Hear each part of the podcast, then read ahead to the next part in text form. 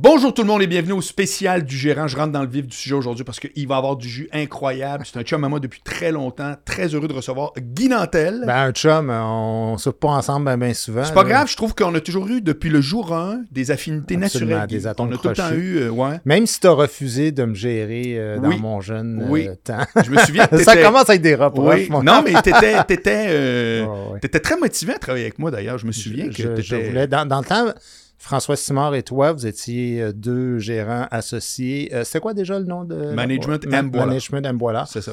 Euh, Donc, c'était d'abord à ton nom. Puis, euh, moi, je me souviens que c'était une grosse boîte très prestigieuse. C'est-à-dire que, tu sais, vous aviez, je pense, Morancy, Anctil, Cavana. Puis là, je te parle des gars qui étaient au top de leur carrière, là, tu sais, puis que ça... Faire partie de ces curies-là, c'était quelque chose. Ouais. Ben, moi, j'en rêvais, mais ça n'avait pas marché cette fois-là. Je sais pas pourquoi d'ailleurs. Ben, en fait, Parce ça- que euh, je peux, je l'expliquer quand même un peu, c'est-à-dire que, puis, puis, je veux pas parler pour toi, là, c'est toi qui connaissais tes raisons, mais euh, j'ai souvent envoyé des signaux que je voulais travailler tout seul aussi, ce qui était peut-être un peu paradoxal pour Ah. euh, certaines personnes. Ouais. Puis en plus, euh, c'était une époque quand même de personnage, ou en tout cas de quelque chose d'un petit peu plus euh, dans le burlesque, alors que moi, j'ai quelque chose de plus rationnel, Mm. de plus posé, qui était plus bien de cette époque-là, là, dans les années 90, Ouais, ouais, ouais, euh, ouais. qui est revenu plus tard, le stand-up euh, plus euh, de gars ordinaire, là, mais je veux dire, dans le temps, euh, même, même des gens qui se déguisaient pas, euh, comme Cavana, étaient quand même plus euh, Oui. showtime que moi. là, les décors, mettons, là, puis tout le stock, alors que moi, c'est debout derrière un micro. Fait que euh, non, puis je t'en ai jamais tenu rigueur. Euh, J'ai toujours euh, vraiment apprécié de, de, de te revoir et revoir comme aujourd'hui. Bon, ben écoute, plaisir. ça part fort. Ouais, ouais. Guy, euh, on va faire quelque chose que tu n'es plus habitué.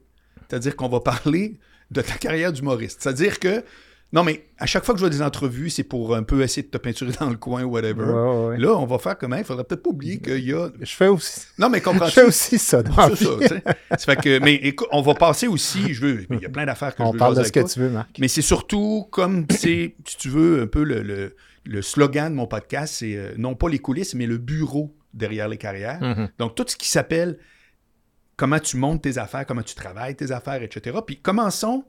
C'est quoi ton premier, là, la première fois que tu peux dire ça, ça a été mon premier geste pour faire rire du monde? Je commence Ah, écoute, super euh, large. c'est- C'est parfait comme ça, c'est clair, net et précis. Euh, euh, je faisais la troupe de théâtre au Cégep Saint-Laurent où on était quatre personnes. euh, en fait, euh, la troupe était plus large que ça, mais il avait demandé à quatre des membres de faire le, le show de, la rentrée finalement scolaire de l'année suivante.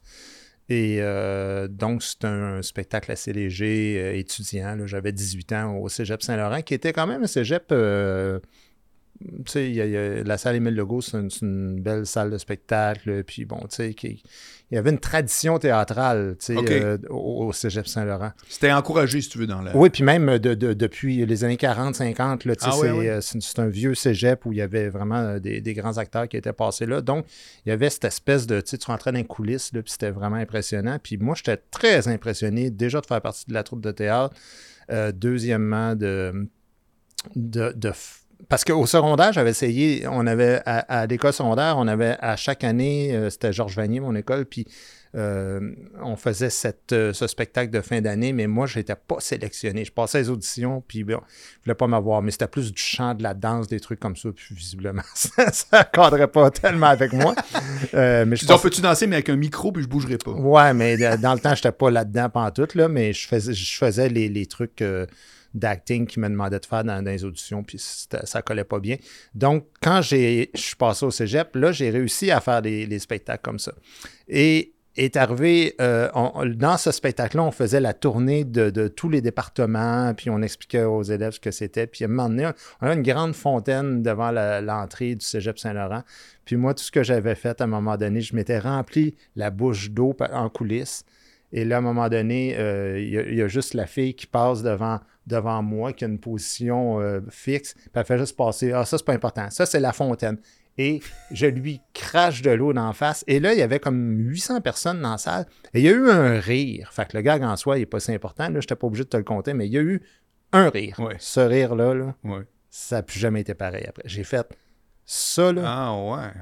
le- le- 800 personnes qui rient en même temps Ouais. pour quelque chose que tu viens de Ouais, faire, là, ouais. c'est toi qui as compté le but. Là, tu sais. Ouais, ouais, ouais. Puis là, ouais. t'entends, là, Wow! Ouais, Là, tu fais Wow! Ça- écoute, je te le compte, j'ai des frissons. Ah j'ai- ça fait longtemps que je n'ai pas repensé à ça. Ça, je me suis dit, ça, je veux revivre ça. Ça a été laborieux, par exemple, après, parce que les lundis des AA, j'ai passé des auditions pour passer là. Puis à un Mais c'était quoi ton occupation à ce moment-là? Tu étais étudiant en quoi? Ah, en sciences humaines. OK, machin, mais là, tout ça, ça te euh, gazait, là. J'étais rentré pour aller en médecine, là, en sciences peu, puis tout ça, puis en l'espace d'une session, je suis rentré au café étudiant, je suis rentré dans le troupe de théâtre, je me suis rasé la moustache, euh, j'ai fait comme, écoute, c'est pas, OK. c'est pas pour moi pantoute. C'est qu'au cégep, tu as découvert que dans le fond, c'était une carrière Écoute, je, artistique je suis rentré pour jouer au- dans, dans l'équipe de hockey euh, des Patriotes de Saint-Laurent euh, pour étudier en médecine. Je te dis, en quelques semaines, là, ça a déboulé complètement. J'ai lâché physique, chimie, maths. euh, je suis rentré. euh, Au grand bonheur de tes parents, bien entendu. Ouais, mais chez nous, ça a toujours été assez libre. Ça- ça- fais ce que tu veux. tu sais, Puis il n'y avait pas de problème là. Mais ensuite, donc, au Club Soda, tu sais, le fameux Club Soda, pas le Club Soda Oui, aujourd'hui, le premier Club Soda.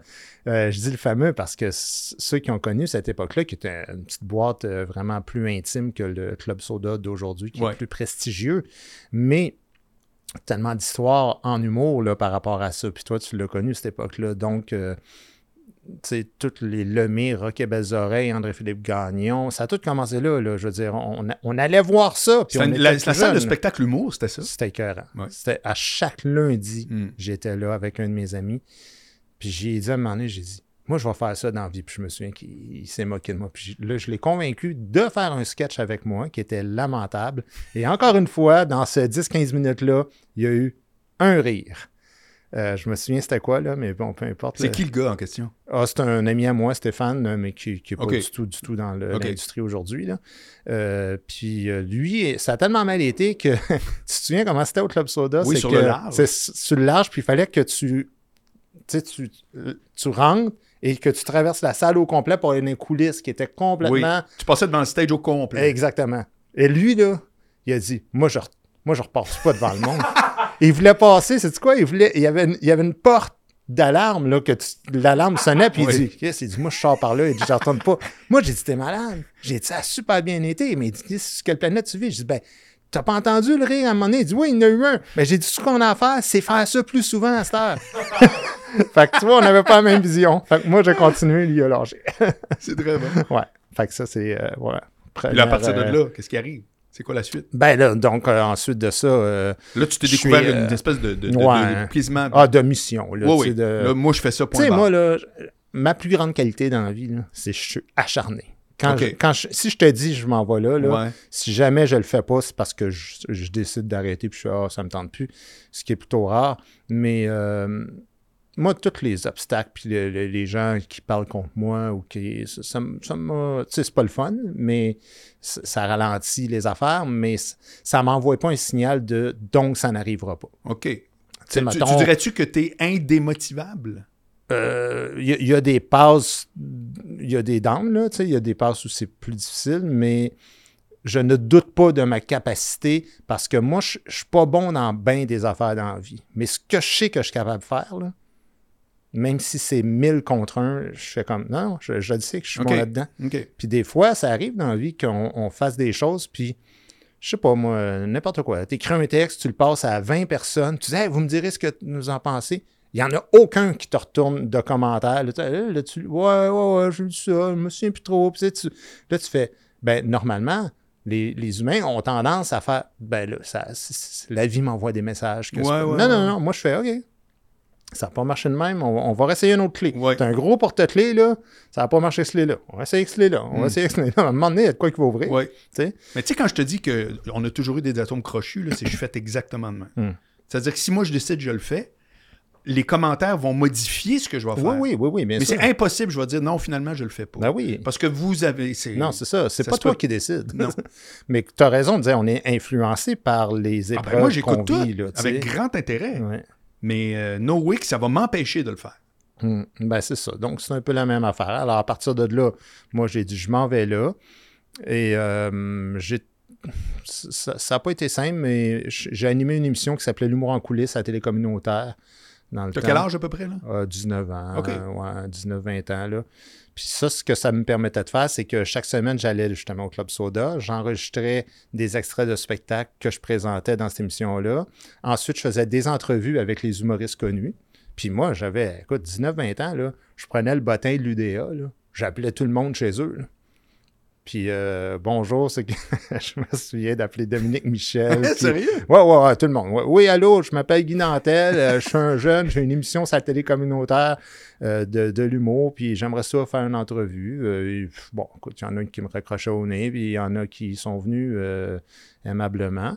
Encore Puis, là, toi, anyway, tu le faisais la Ah, je le faisais. Écoute, j'étais même allé dans le vieux Montréal, euh, chez, dans un restaurant qui s'appelait Claudio, Claudio, euh, juste aux deux Pierrots, là, c'était comme l'étage au-dessus de ça, euh, qui était un restaurant italien dans le temps, puis j'avais fait, tu sais, la vie des fois, là, je rentre là, je vais voir euh, la propriétaire ou la gérante, je dis bonjour, je m'appelle Guy Nantel, je vais faire une émission bientôt, ça n'avait jamais été en nom. Moi, j'aimerais ça, on viendrait ici, dites-moi quand est-ce que vous êtes fermé. Elle me donne, mettons, les mardis soirs. Là, je parfait. On venait ici les mardis soirs. Tout ce que vous avez à faire, c'est deux verres de vin, préparer deux plats de pâtes euh, qu'on choisira, euh, l'invité puis moi. Puis euh, nous laisser mettre une caméra. On fait ça pendant une heure, un enregistrement. Puis chaque semaine, je plug votre show. Écoute, en cinq minutes, on se serre la main. fait, que- fait que je faisais mes entrevues là. Euh, les choses ont bien été, c'est-à-dire que chaque semaine, je rencontrais des humoristes connus. C'est comme ça que j'ai connu Louise Richer à l'école de l'humour. Ben, dans le temps qui n'existait pas encore, mais qui, qui est en train de se former. Ben, elle travaillait sur les lundis des je pense. Exactement, Hein? c'est ça. Donc, euh, donc euh, m'a donné ma première- chance au, au Club Soda.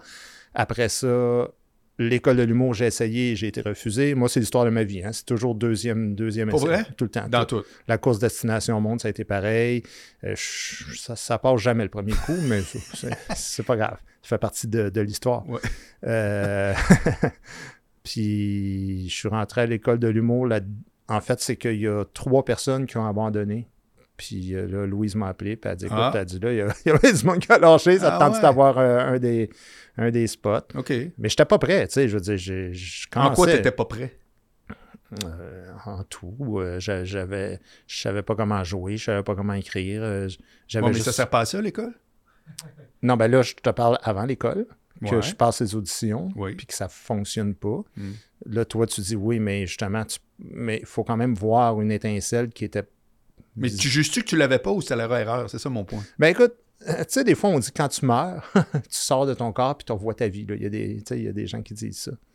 Moi, j'aimerais, euh, puis, puis même, non seulement tu revois ta vie, mais tu revois, tu, tu revois les choses de, du, du point de vue des autres à qui tu as fait des Oui. choses, tu sais.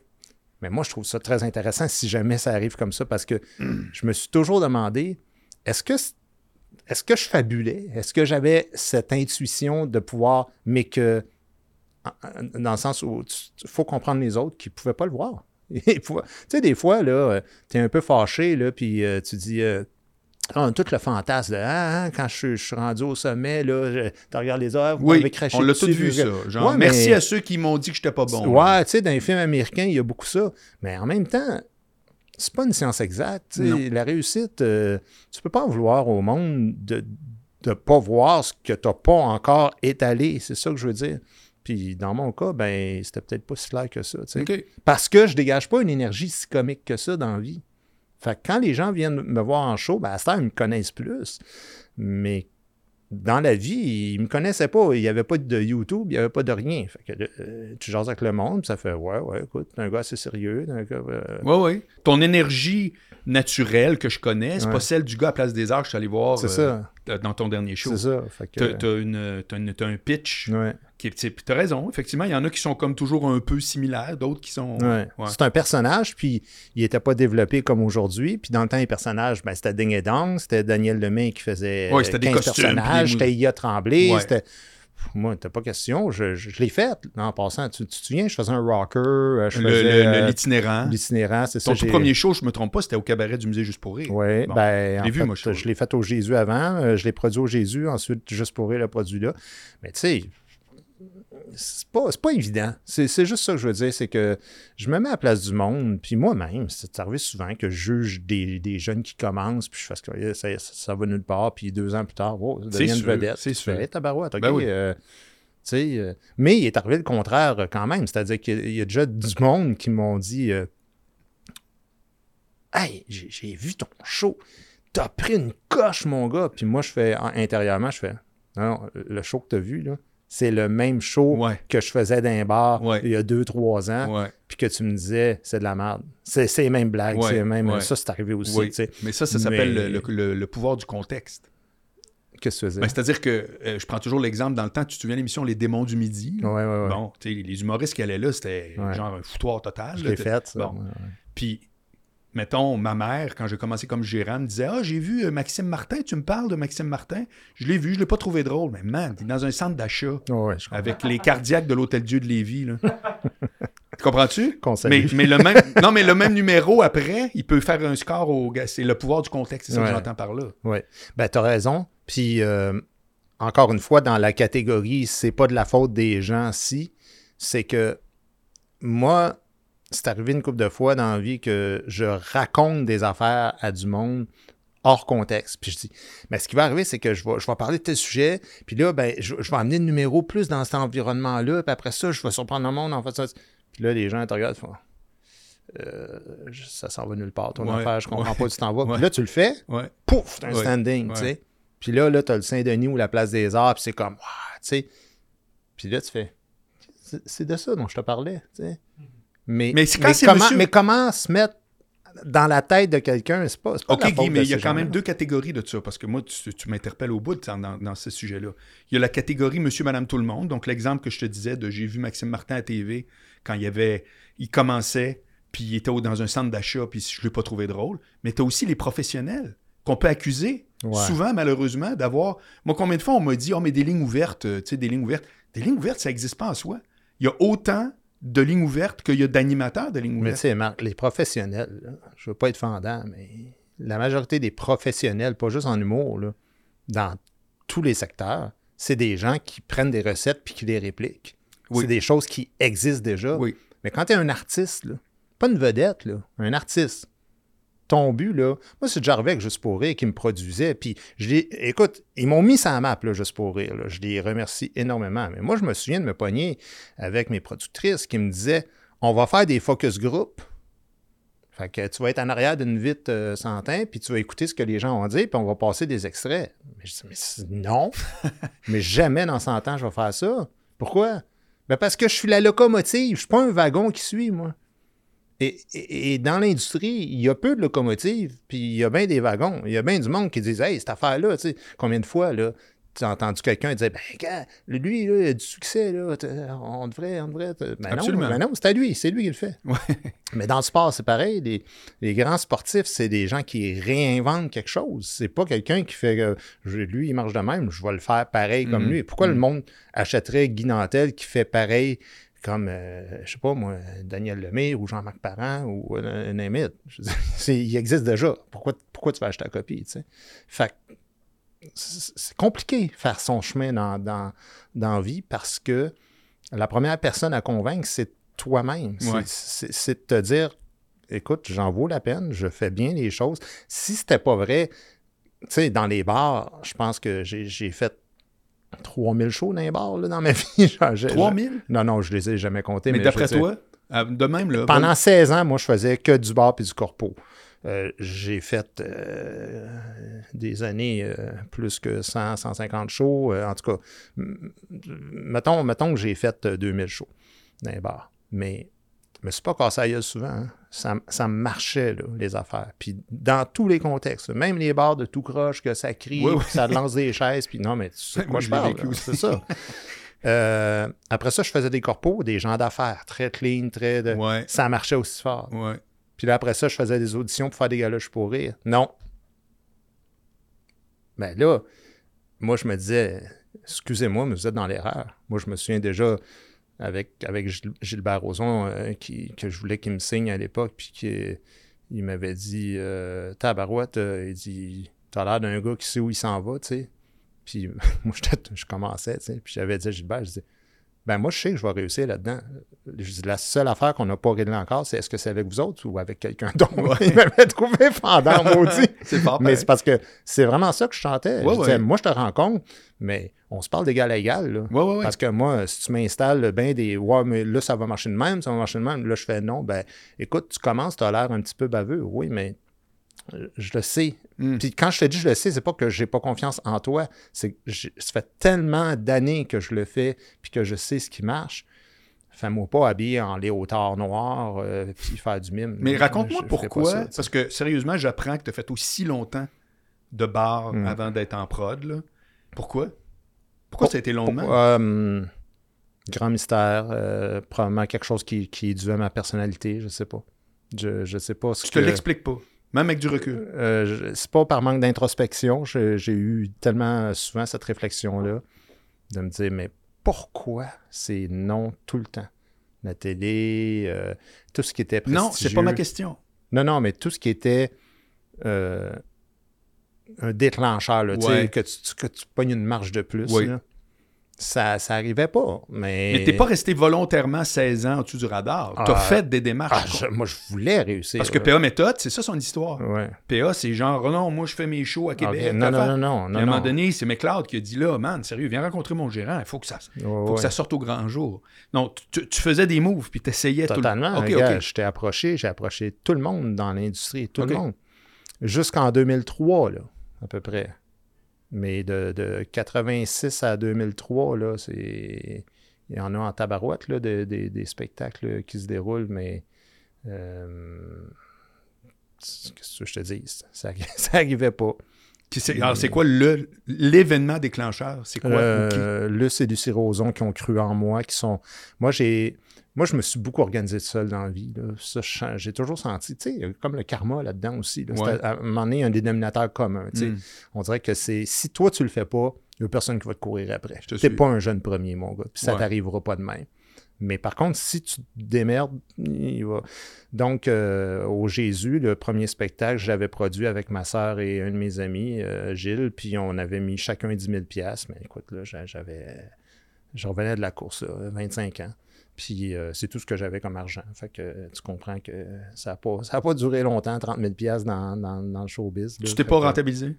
je me suis rentabilisé. C'est-à-dire, ce que j'ai fait, c'est qu'on a épuisé tout ça. On a fait euh, deux, trois semaines au Jésus.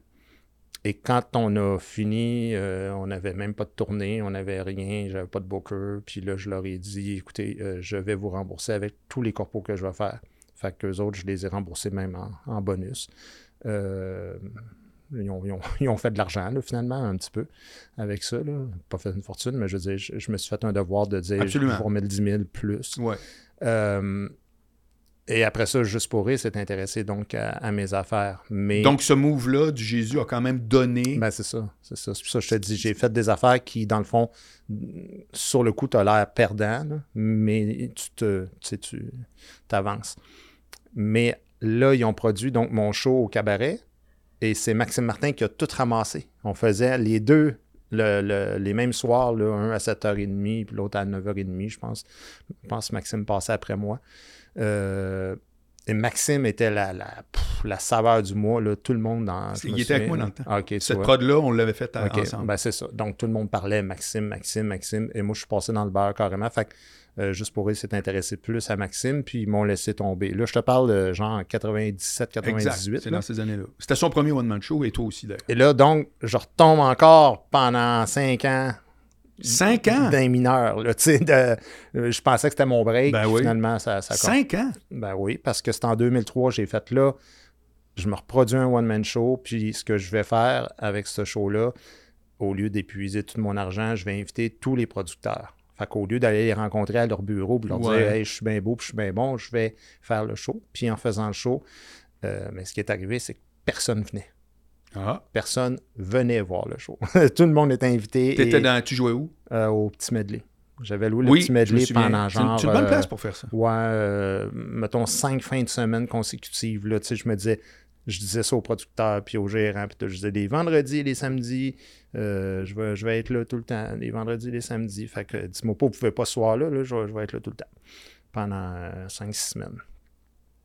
Et là, euh, Luce et Lucie sont venus Roson. Puis je suis tellement reconnaissant parce que elles ont capoté sur le show, elles ont convaincu toute l'équipe de Juste pour rire de revenir les semaines suivantes. Et là, ils m'ont signé, puis là, ça a été, ça a été parti. Ça a été parti. Les gars-là, Juste pour rire, j'ai animé. Euh, puis, tu sais, gars-là, j'avais des standings à chaque soir. Là, ça marchait bien. Dans les bars, ça marchait bien. Dans les corpos, ça marchait bien. Dans le one-man show, ça marchait bien. Puis là, on dirait que tout s'est réuni. Puis, Donc, j'ai eu des demandes beaucoup au corpo. J'ai eu des demandes beaucoup euh, pour des gars-là, des trucs comme ça. Puis après, ben, l'animation des gars-là, les one-man shows qui ont suivi les uns après les autres. Fait que ça nous mène à aujourd'hui. C'est incroyable. c'est une longue réponse, mais euh, c'est un long cheminement. Puis dis-moi euh, comment tu travailles tes textes. Parce que j'ai l'impression que tu es tout le temps seul au combat, que tu veux pas travailler avec personne. Ouais, non, je travaille pas avec personne. Euh, dans les textes, euh, c'est la chose la plus primordiale pour moi. Euh, c'est philosophique ce que je fais. C'est pas de l'humour, c'est pour moi, je vois ça comme de la philosophie. Fait interpréter, je pense pas que je suis le meilleur interprète, mais pour écrire ce que j'ai à dire, il y a personne de mieux que moi pour ça. Ce qui change pas le fait que des gens viennent voir le show des fois. Tu sais, Marc Gélina, par exemple, chez Entourage, vient voir le show, il va dire Ah, telle affaire, je trouve que ça marche pas bien, puis pourquoi tu dis pas ça à la place? Puis tu sais, ça, c'est parfait. Mais l'essence de ce que j'ai à dire dans un spectacle, c'est absolument improbable pour moi que, d'avoir des scripts éditeurs, puis quelqu'un qui m'arrive, puis qui me dit Écoute, euh, ton prochain show, je m'en occupe. C'est c'est ça mon travail. C'est que t'es-tu d'abord un auteur? Parce que je sais qu'il y a beaucoup d'humoristes qui sont en conflit puis c'est souvent, Mike Ward m'avait déjà dit, on veut toujours être ce qu'on n'est pas, ce que je trouve qui est une phrase brillante. Les auteurs, souvent, euh, sont euh, des humoristes que la vie les a amenés à écrire parce qu'en avant de la scène, il n'y avait pas ce qu'il fallait. Hmm. Puis je trouve qu'il y a tellement d'humoristes pour qui l'affaire la plus valorisante, c'est quand leurs textes sont applaudis, mais que la performance comme telle, c'est très secondaire. T'es-tu dans cette équipe-là? Ben, c'est-à-dire que mon vrai talent, je pense, c'est l'écriture. Euh, mais c'est le même métier pour moi que faire de la politique ou écrire des livres euh, sérieux ou n'importe quoi. C'est dire ce euh, c'est exprimer la vision du monde que j'ai dans lequel dans lequel je vis. Oui, mais dans le cas d'un show d'humour, on va pas voir ça pour ça. Ah on va voir ça parce que ah, est drôle. Non, non, non. D'abord et avant tout, ce qui compte pendant qu'ils sont là, c'est ça. Mais mes vrais fans, c'est des fans euh, qui colle à tout. Là. Il, achète les livres, il écoute les, propos sérieux quand je fais du commentaire euh, social-politique. Euh, ils ont voté pour moi au PQ. Euh, il y a quelque chose de, de, de, profond là-dedans. Là. C'est, pas, pas juste. moi, je colle pas juste des jokes ensemble. Là. Je veux dire, tu as vu mes shows. je dis ce que j'ai à dire dans la vie de manière évidemment subtile puis déguisée en humour. Mais... Non, mais encore faut-il être capable d'écrire des jokes, ce que tu fais. Oui, c'est ça mon point. Non, non, c'est évident. c'est un spectacle d'humour, mais ce que je te dis, c'est que le, le... Quand, quand tu es un humoriste puis tu fais ça dans la vie, tu, tu veux pas juste faire rire le monde. Tu sais, tu veux les déstabiliser, les provoquer. Euh, il y, a quelque chose en arrière. Il y a une intention derrière. Dans ton cas, d'autres humoristes sont Non, non ben, en tout cas, je, peux, euh, bien sûr, je parle pour moi. Mais ce que je veux dire, c'est que j'écris des choses sérieuses avant d'écrire des gags dedans. Bon, c'est là qu'on rentre dans le que je veux savoir. comment, tu, comment tu travailles? Est-ce que, par exemple, comment tu choisis les sujets puis les thématiques? C'est-tu quelque chose qui t'habite comme ça? Tu le prends en note? Euh? Ouais, non, ça, ça peut être n'importe quand. Euh, oui, j'ai tout le temps des petits papiers. J'en ai deux avec moi là, déjà en ce moment que je prends, je prends tout le temps des, petites notes euh, comme ça.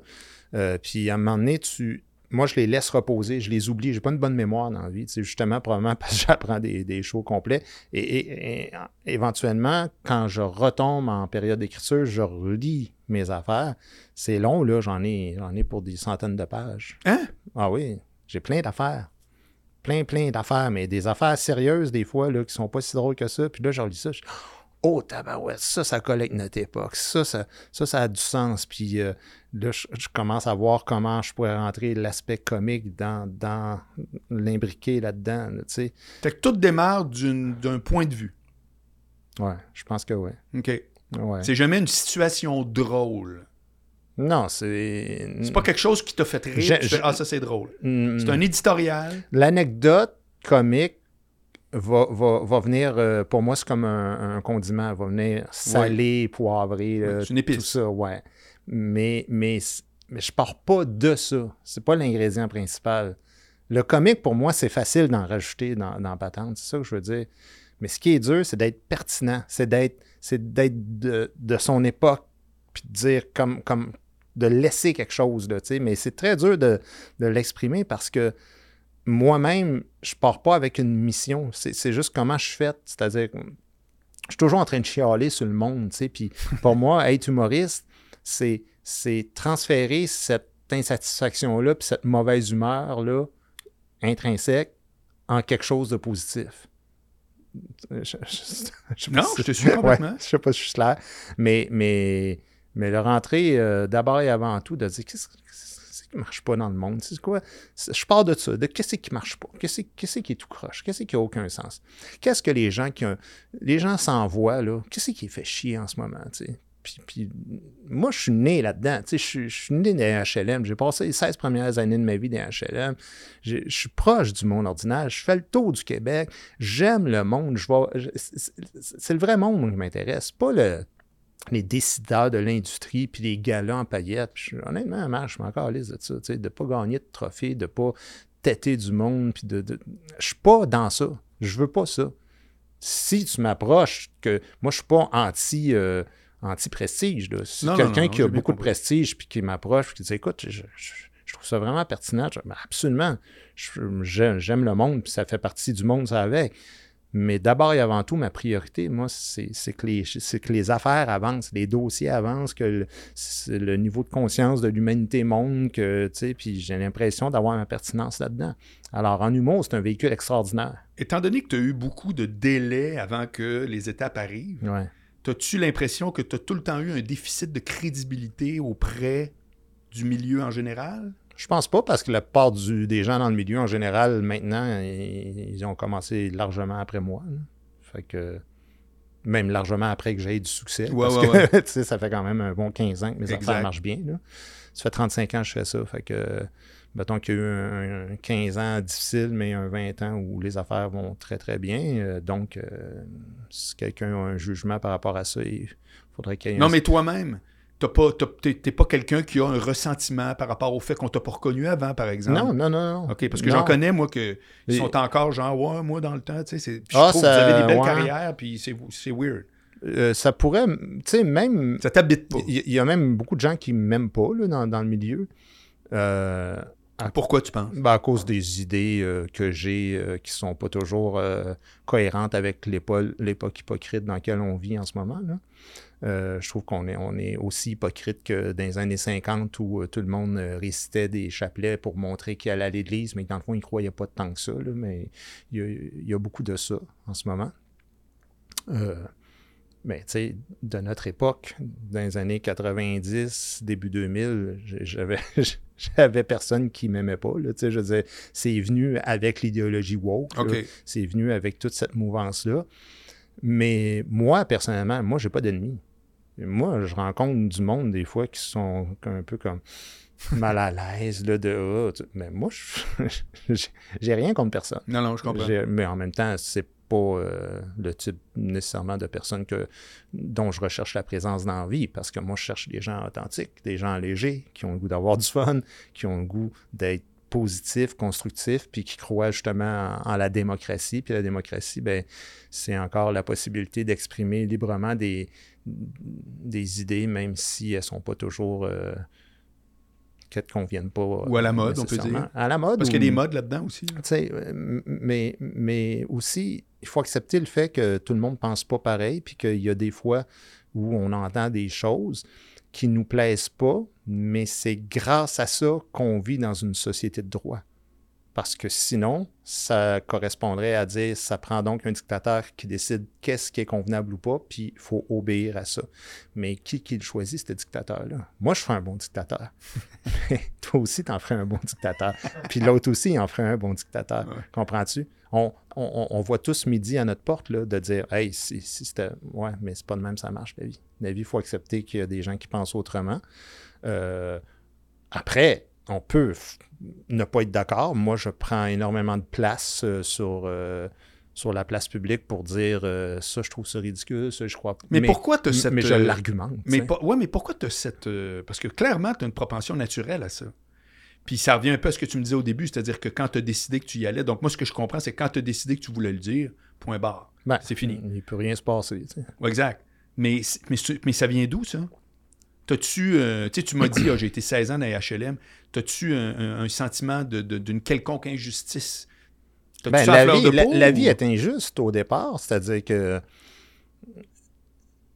ce que les humains vivent, c'est artificiel. hein, C'est la, c'est la culture, c'est pas la nature. Mhm. La nature en elle-même, elle n'est pas juste, elle n'est pas égale. On n'est pas tous égaux dans rien. Donc, on invente quelque chose qui s'appelle la culture, la civilisation, pour faire en sorte qu'on neutralise du mieux qu'on peut cette espèce d'état sauvage qui est en nous, mais qui est encore en nous aujourd'hui. On a les deux. Donc, ce qui fait que naturellement, on serait porté à être plus capitaliste, c'est-à-dire à dire, moi, tout ce que je peux ramasser, je le ramasse, puis tant pis pour les autres, comme les animaux font dans la nature. Euh, et ultimement, on pourrait aussi tenter de mettre tout ça de côté, puis d'être juste euh, communiste et de se dire, non, non, non, euh, tout ce qu'on rapporte, mais sauf que ça, ça créerait une autre sorte d'injustice parce que les plus forts diraient, ouais, mais là, les plus faibles ne travaillent pas, comment se fait que les autres ont autant que moi? Puis, donc, l'équité, la justice, l'égalité, c'est des concepts qui sont aléatoires. À partir du moment où ces concepts-là sont aléatoires, ça fait en sorte que chacun détermine qu'est-ce qui est correct puis qu'est-ce qui n'est pas correct. Moi, j'ai ma vision. Je ne dis pas qu'elle est meilleure qu'un autre, mais je dis juste que quand quelqu'un est en situation de pouvoir, que ce soit un pouvoir politique, un pouvoir judiciaire, un pouvoir médiatique, journalistique ou même euh, animer des émissions euh, qui sont très écoutées, et qui dit ce que je considère être des conneries, je considère, moi, que c'est un devoir, puisque moi, je vois clair, puis je me dis, mais non, tu es en train de créer encore plus d'injustice dans la manière que tu es en train de déployer ta pensée. Donc, c'est spontané. Je, le fais one-on-one si on va prendre une bière ensemble, puis je le fais devant un million de personnes si je suis à TVA euh, dans une émission de télé euh, de grande écoute. C'est dans ma nature. Si je vois une injustice, je me promène sur la rue puis je vois un gars en train de voler quelqu'un d'autre, moi, j'interviens dans ça. Puis je l'ai fait. Je l'ai fait deux, trois fois. là. J'ai arrêté des hold-up, j'ai arrêté des trucs comme ça. Des hold-up. Ah, bah oui, c'est arrivé deux fois dans ma vie. Une fois avec un couteau, une fois, le gars me disait qu'il avait un gun, mais on le voyait pas, mais il me disait qu'il était. Puis, je dis, go, let's go, tu sais, Ah ouais. agis. Montre-moi ce que tu sais faire, fais-les. Puis, puis les humains sont. Tu sais, la plupart des gens là, qui, qui marchent en gang ne sont pas si courageux que ça. Le vrai courage, c'est. Puis tu fais- c'est même pas du courage. Les vrais courageux, c'est ceux qui vivent justement en dictature puis qui savent qu'ils vont se faire zigouiller s'ils parlent contre le pouvoir. Nous, on vit même pas ça ici. Il arrive rien. Les gens sont choqués après toi. Mais OK. Puis ça change rien. Ouais. Mais je pense, là, ce que je te dis, là, en fait, c'est un grand détour pour dire tout le monde devrait être comme ça. Tout le monde devrait dire Hey, combien de fois là, dans, dans la mouvance woke qu'on vit en ce moment, là, combien de, de centaines de personnes à la fin des spectacles, ça rue, du monde dans les médias aussi, qui me disent En tout cas, lâche pas. C'est important ce que tu fais. Moi, moi j'ose pas le dire. Puis je peux comprendre, il y a des gens qui sont en. Ils pourraient perdre leur job, des choses comme ça.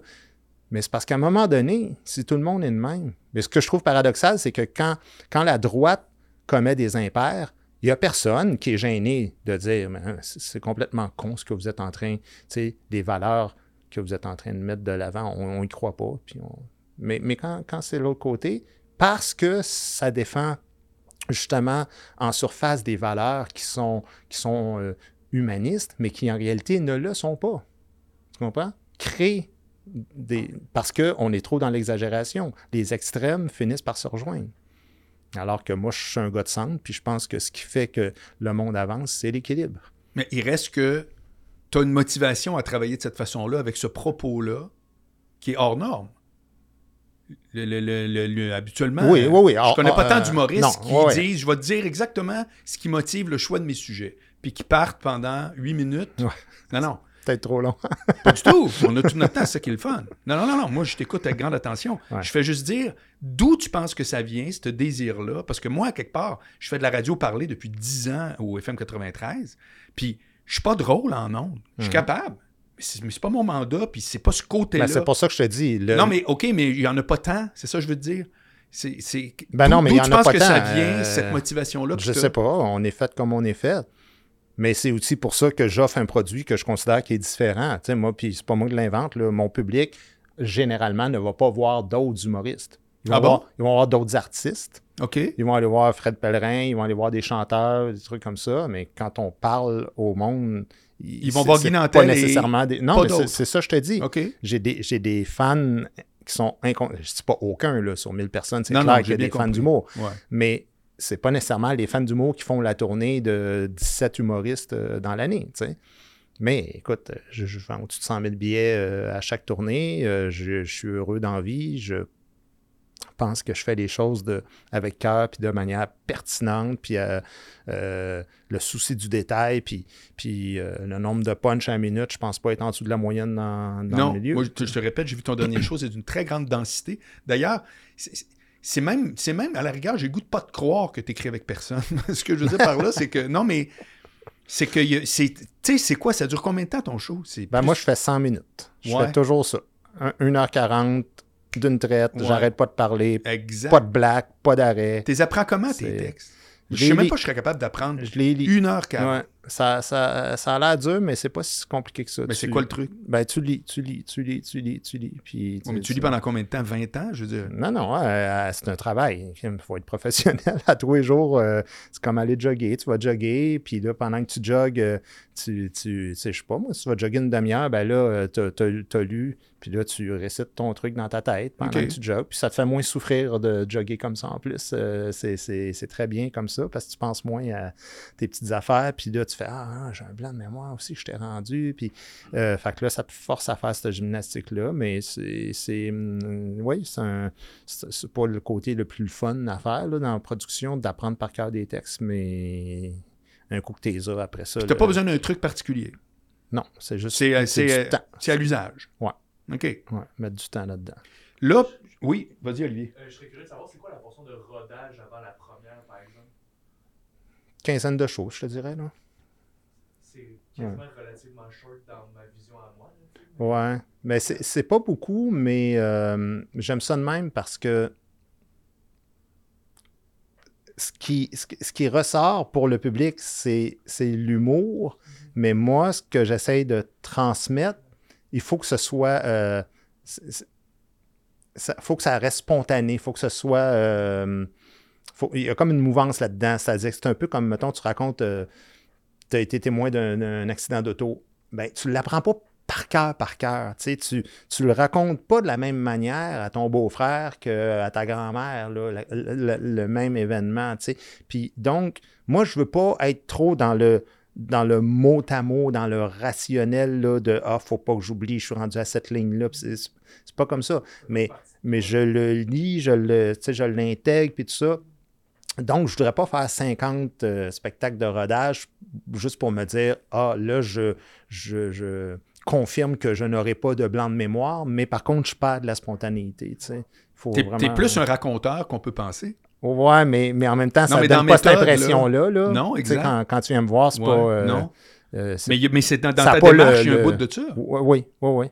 Ben oui, puis tout le monde devrait être comme ça parce que Daniel Fichot m'avait dit ça à l'école de l'humour. Il m'avait dit Je comprends pas que les gens euh, s'inquiètent tant des blancs de mémoire parce qu'elle dit quand tu fais de la scène, tu devrais juste te soucier de souhaiter bonsoir au monde puis de le penser sincèrement. Puis après ça, ça va arriver. C'est un party. C'est. Puis je pense à ça quasiment avant chaque spectacle. Ah ouais? Ouais. C'est qui d'autre qui t'a. Je me dis tout ce que j'ai à faire moi ce soir. Là Ouais. c'est bonsoir tout le monde. Puis, puis avant le spectacle, là, je regarde un petit peu euh, autour des. des tu sais, j'ouvre les rideaux, là, puis je regarde le monde, là, puis je fais. Vous allez passer une bonne soirée à soir. Je, je suis là pour vous autres, puis je, je vais me donner. Puis ça, euh, je l'ai jamais perdu. J'ai même un rituel, tu sais. je- J'ai un Oh. 25 cents qu'une Je fille. pensais que t'allais dire un 26 ans. Je trouve ça intéressant. ça, c'est dans l'âge avant. non, mais il y a une fille qui m'avait donné un, un 25 sous de son année de naissance un jour. Justement, j'étais dans un bar en 2000, je me souviens. Puis elle vient me voir. Puis euh, euh, c'était dans Saint-Jovite. Il y avait un bar là. Puis elle dit Écoute, j'ai trouvé ça vraiment bon. Puis elle dit tu vas avoir une bonne carrière dans ta vie, tu sais. Elle dit, euh, je veux que tu y crois. Puis elle dit, euh, moi, je, je suis un petit peu une sorcière, tu sais. Puis elle me parle de même, tu sais. Puis là, elle était rigolote. Fait qu'elle dit, tu vas avoir, tu vas avoir une bonne. euh, Elle dit, gars, je te donne un 25 cents. C'est mon année de naissance, là. Oublie-moi pas. Ce que j'ai fait, j'ai dit, ben, je l'oublierai pas. J'ai dit, je vais le garder avec moi quand je vais faire des spectacles à cette heure. Puis depuis ce temps-là, à chaque show, Ah, avant le spectacle, je le sors mon portefeuille, je le mets dans ma poche gauche, en avant. OK. Et quand ce 25 sous-là est là, c'est pas euh, tu sais, que ça va me porter chance ou il n'y a, rien d'ésotérique là-dedans. là. Mais c'est juste, c'est une porte. Quand je passe cette porte-là, là, je deviens humoriste. Ah. Et là, il n'y a, il y a plus d'histoire de Ah, je suis fatigué, ah, ouais, il me semble qu'il n'y a pas grand monde à soir, comment c'est qu'il y a des bandes vides? Non. OK, Là- t'élimines tout ça. Ouais. Là, je suis en mission. C'est intéressant. Ouais. Ouais. Puis tu fais ça depuis le jour 1. Ben, depuis la rencontre avec elle. 2000, l'an 2000, ouais. Puis aussitôt que c'est fini, le show, aussitôt que j'arrive dans ma loge, première affaire, je fais terminé. Ça fait que toi, tu tu t'arrives comme une mission. Je suis un peu autiste. Ouais, mais ben ouais. T'arrives en mission, puis tu vas, tu tu- t'absorbes même une, une- comme genre tout un pan de, de- de personnalité qui s'en va, si tu veux, offrir un truc au public, mais dans une bulle qui n'a rien à voir avec l'heure d'avant puis l'heure d'après. Ouais, mais c'est parce que je me mets vraiment à la place du monde, puis je trouve qu'on devrait tous faire ça. C'est-à-dire, les gens, là, écoute, ils sont rendus qui achètent les, billets des fois un an, même un peu plus à l'avance. Ils attendent ce spectacle-là. Puis toi, sous prétexte que tu aurais eu une panne d'essence ou que tu t'es chicané avec ta femme ou que tu as, un petit rhume, là, ce soir-là, c'est le, moi personnel, là, non, non, ça- n'a pas rapport. Tu vas voir le Canadien jouer. Euh, Tu t'en sacs-tu, toi, des, ce que le gars a vécu de. Joue! Tu donne-moi un show. T'es là pour moi, tu puis, puis je le sais à quel point c'est important, puis qu'il paye cher aussi les billets, puis tout, puis je me dis, non, je vais pas... euh, je vais pas faire les affaires approximativement. tu. Avant, je faisais pas le 25 cents, mais j'ai toujours vu ça de même. Ça- m'a toujours tombé ses nerfs. Les artistes dans le temps des bars, là, qui faisaient comme Ah, OK, il y a juste 25 personnes, là, c'est n'importe quoi. tu. Puis là, je faisais Ouais, mais tu peux pas faire payer les gens qui sont venus. Ils sont venus. Puis ceux qui sont pas venus, tu les feras pas payer, ils savent pas que t'es Ouais. pas content après eux autres. Fait que Chris, fais- fais le meilleur show de ta vie pour eux autres, parce qu'eux autres, là, malgré la tempête de neige, sont là. Tu sais. Trouves-tu ça dur jouer devant des petites crowds dans le temps? Ça t'arrive Non, probablement non. moins, mais Non, non, non, j'ai j'ai tout aimé ça. Tout, pas vrai? tout, ouais, ah ouais, euh, 3000 personnes, euh, 25 personnes. euh, je- ben, c'est sûr que ça n'a pas le côté de l'amour. euh, mais j'ai quand même appris beaucoup, je te dirais, avec ça. des- des- je me souviens d'un spectacle que j'avais fait. euh, je sais pas si tu, tu l'avais fait le autour la, au lac Saint-Jean à la baie. J'arrive là, puis la femme, euh, une femme qui s'occupait de ça, tu sais. J'arrive, mettons, euh, il est 7 heures le soir. Mon show était prévu à 10 heures. Il y a des affiches là, dans, dans le auto. là. C'est ma face, c'est marqué Guy Nantel 22, euh, 21 heures, je pense. Puis là, elle me dit euh, Bon, prépare-toi, tu vas embarquer tout de suite. là, je fais Ben, je ne vais pas embarquer tout de suite. c'est annoncé à 9 heures, puis là, il est 7 heures, mettons. Non, non, non, tu vas embarquer tout de suite. Puis euh, elle dit euh, À 9 heures, j'ai une parade de- d'Abitiskidou. C'est-tu vrai, là? Ouais, je te jure. Là, je fais, ouais, parade d'Abitiskidou, là, t'as booké ça en même temps que moi, puis ça a l'air que c'est la parade qui va gagner, Ouais. sauf que je dis là, c'est pas cool, parce que je dis, s'il y a du monde qui arrive pour moi, là, euh, bon. Elle dit, c'est à prendre ou à laisser. Moi, j'arrive au lac Saint-Jean, là, au Saguenay, fait que je dis, là, je vais pas commencer à retourner chez nous. hein. Euh, ça a l'air que c'est ça qui est ça. Mais là, c'est un, les autos, dans le temps, c'était un peu comme une cage au sport. Là, les Ouais, gens, ouais. ils ont, ils ont des tables pub, euh, exactement comme, comme ça. Là. Puis là, ils sont assis. euh, écoute, il y a 12 personnes. Mais pas 12 assis ensemble en avant. là. Non. Tu comprends bien, c'est deux là, Oui, puis oui. euh, quatre là, tu vois. La moitié me font dos, forcément. C'est des tables. Fait que, Ouais. sont pas là pour venir voir un spectacle. Ils viennent pas voir le show, ils sont venus souper là. Moi, j'embarque là, tu sais. Écoute. Tout le monde se sacrait de moi, là, ça avait pas de sens. Puis tout ce que je me disais tout le long, je me disais, je vous jure qu'à la fin de ce show-là, vous allez vous lever de bout. Vous allez aimer ça, puis vous allez.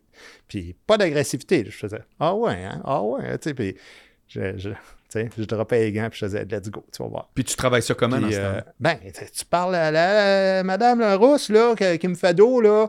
Euh, je vois quand même les épaules bouger. Viens pas me dire que t'aimes pas ça, là. Euh, Puis si t'aimes ça, ben, tourne-toi juste en angle, OK? Tu- de ta main droite, tu pognes ton aile de poulet, mais tu peux que.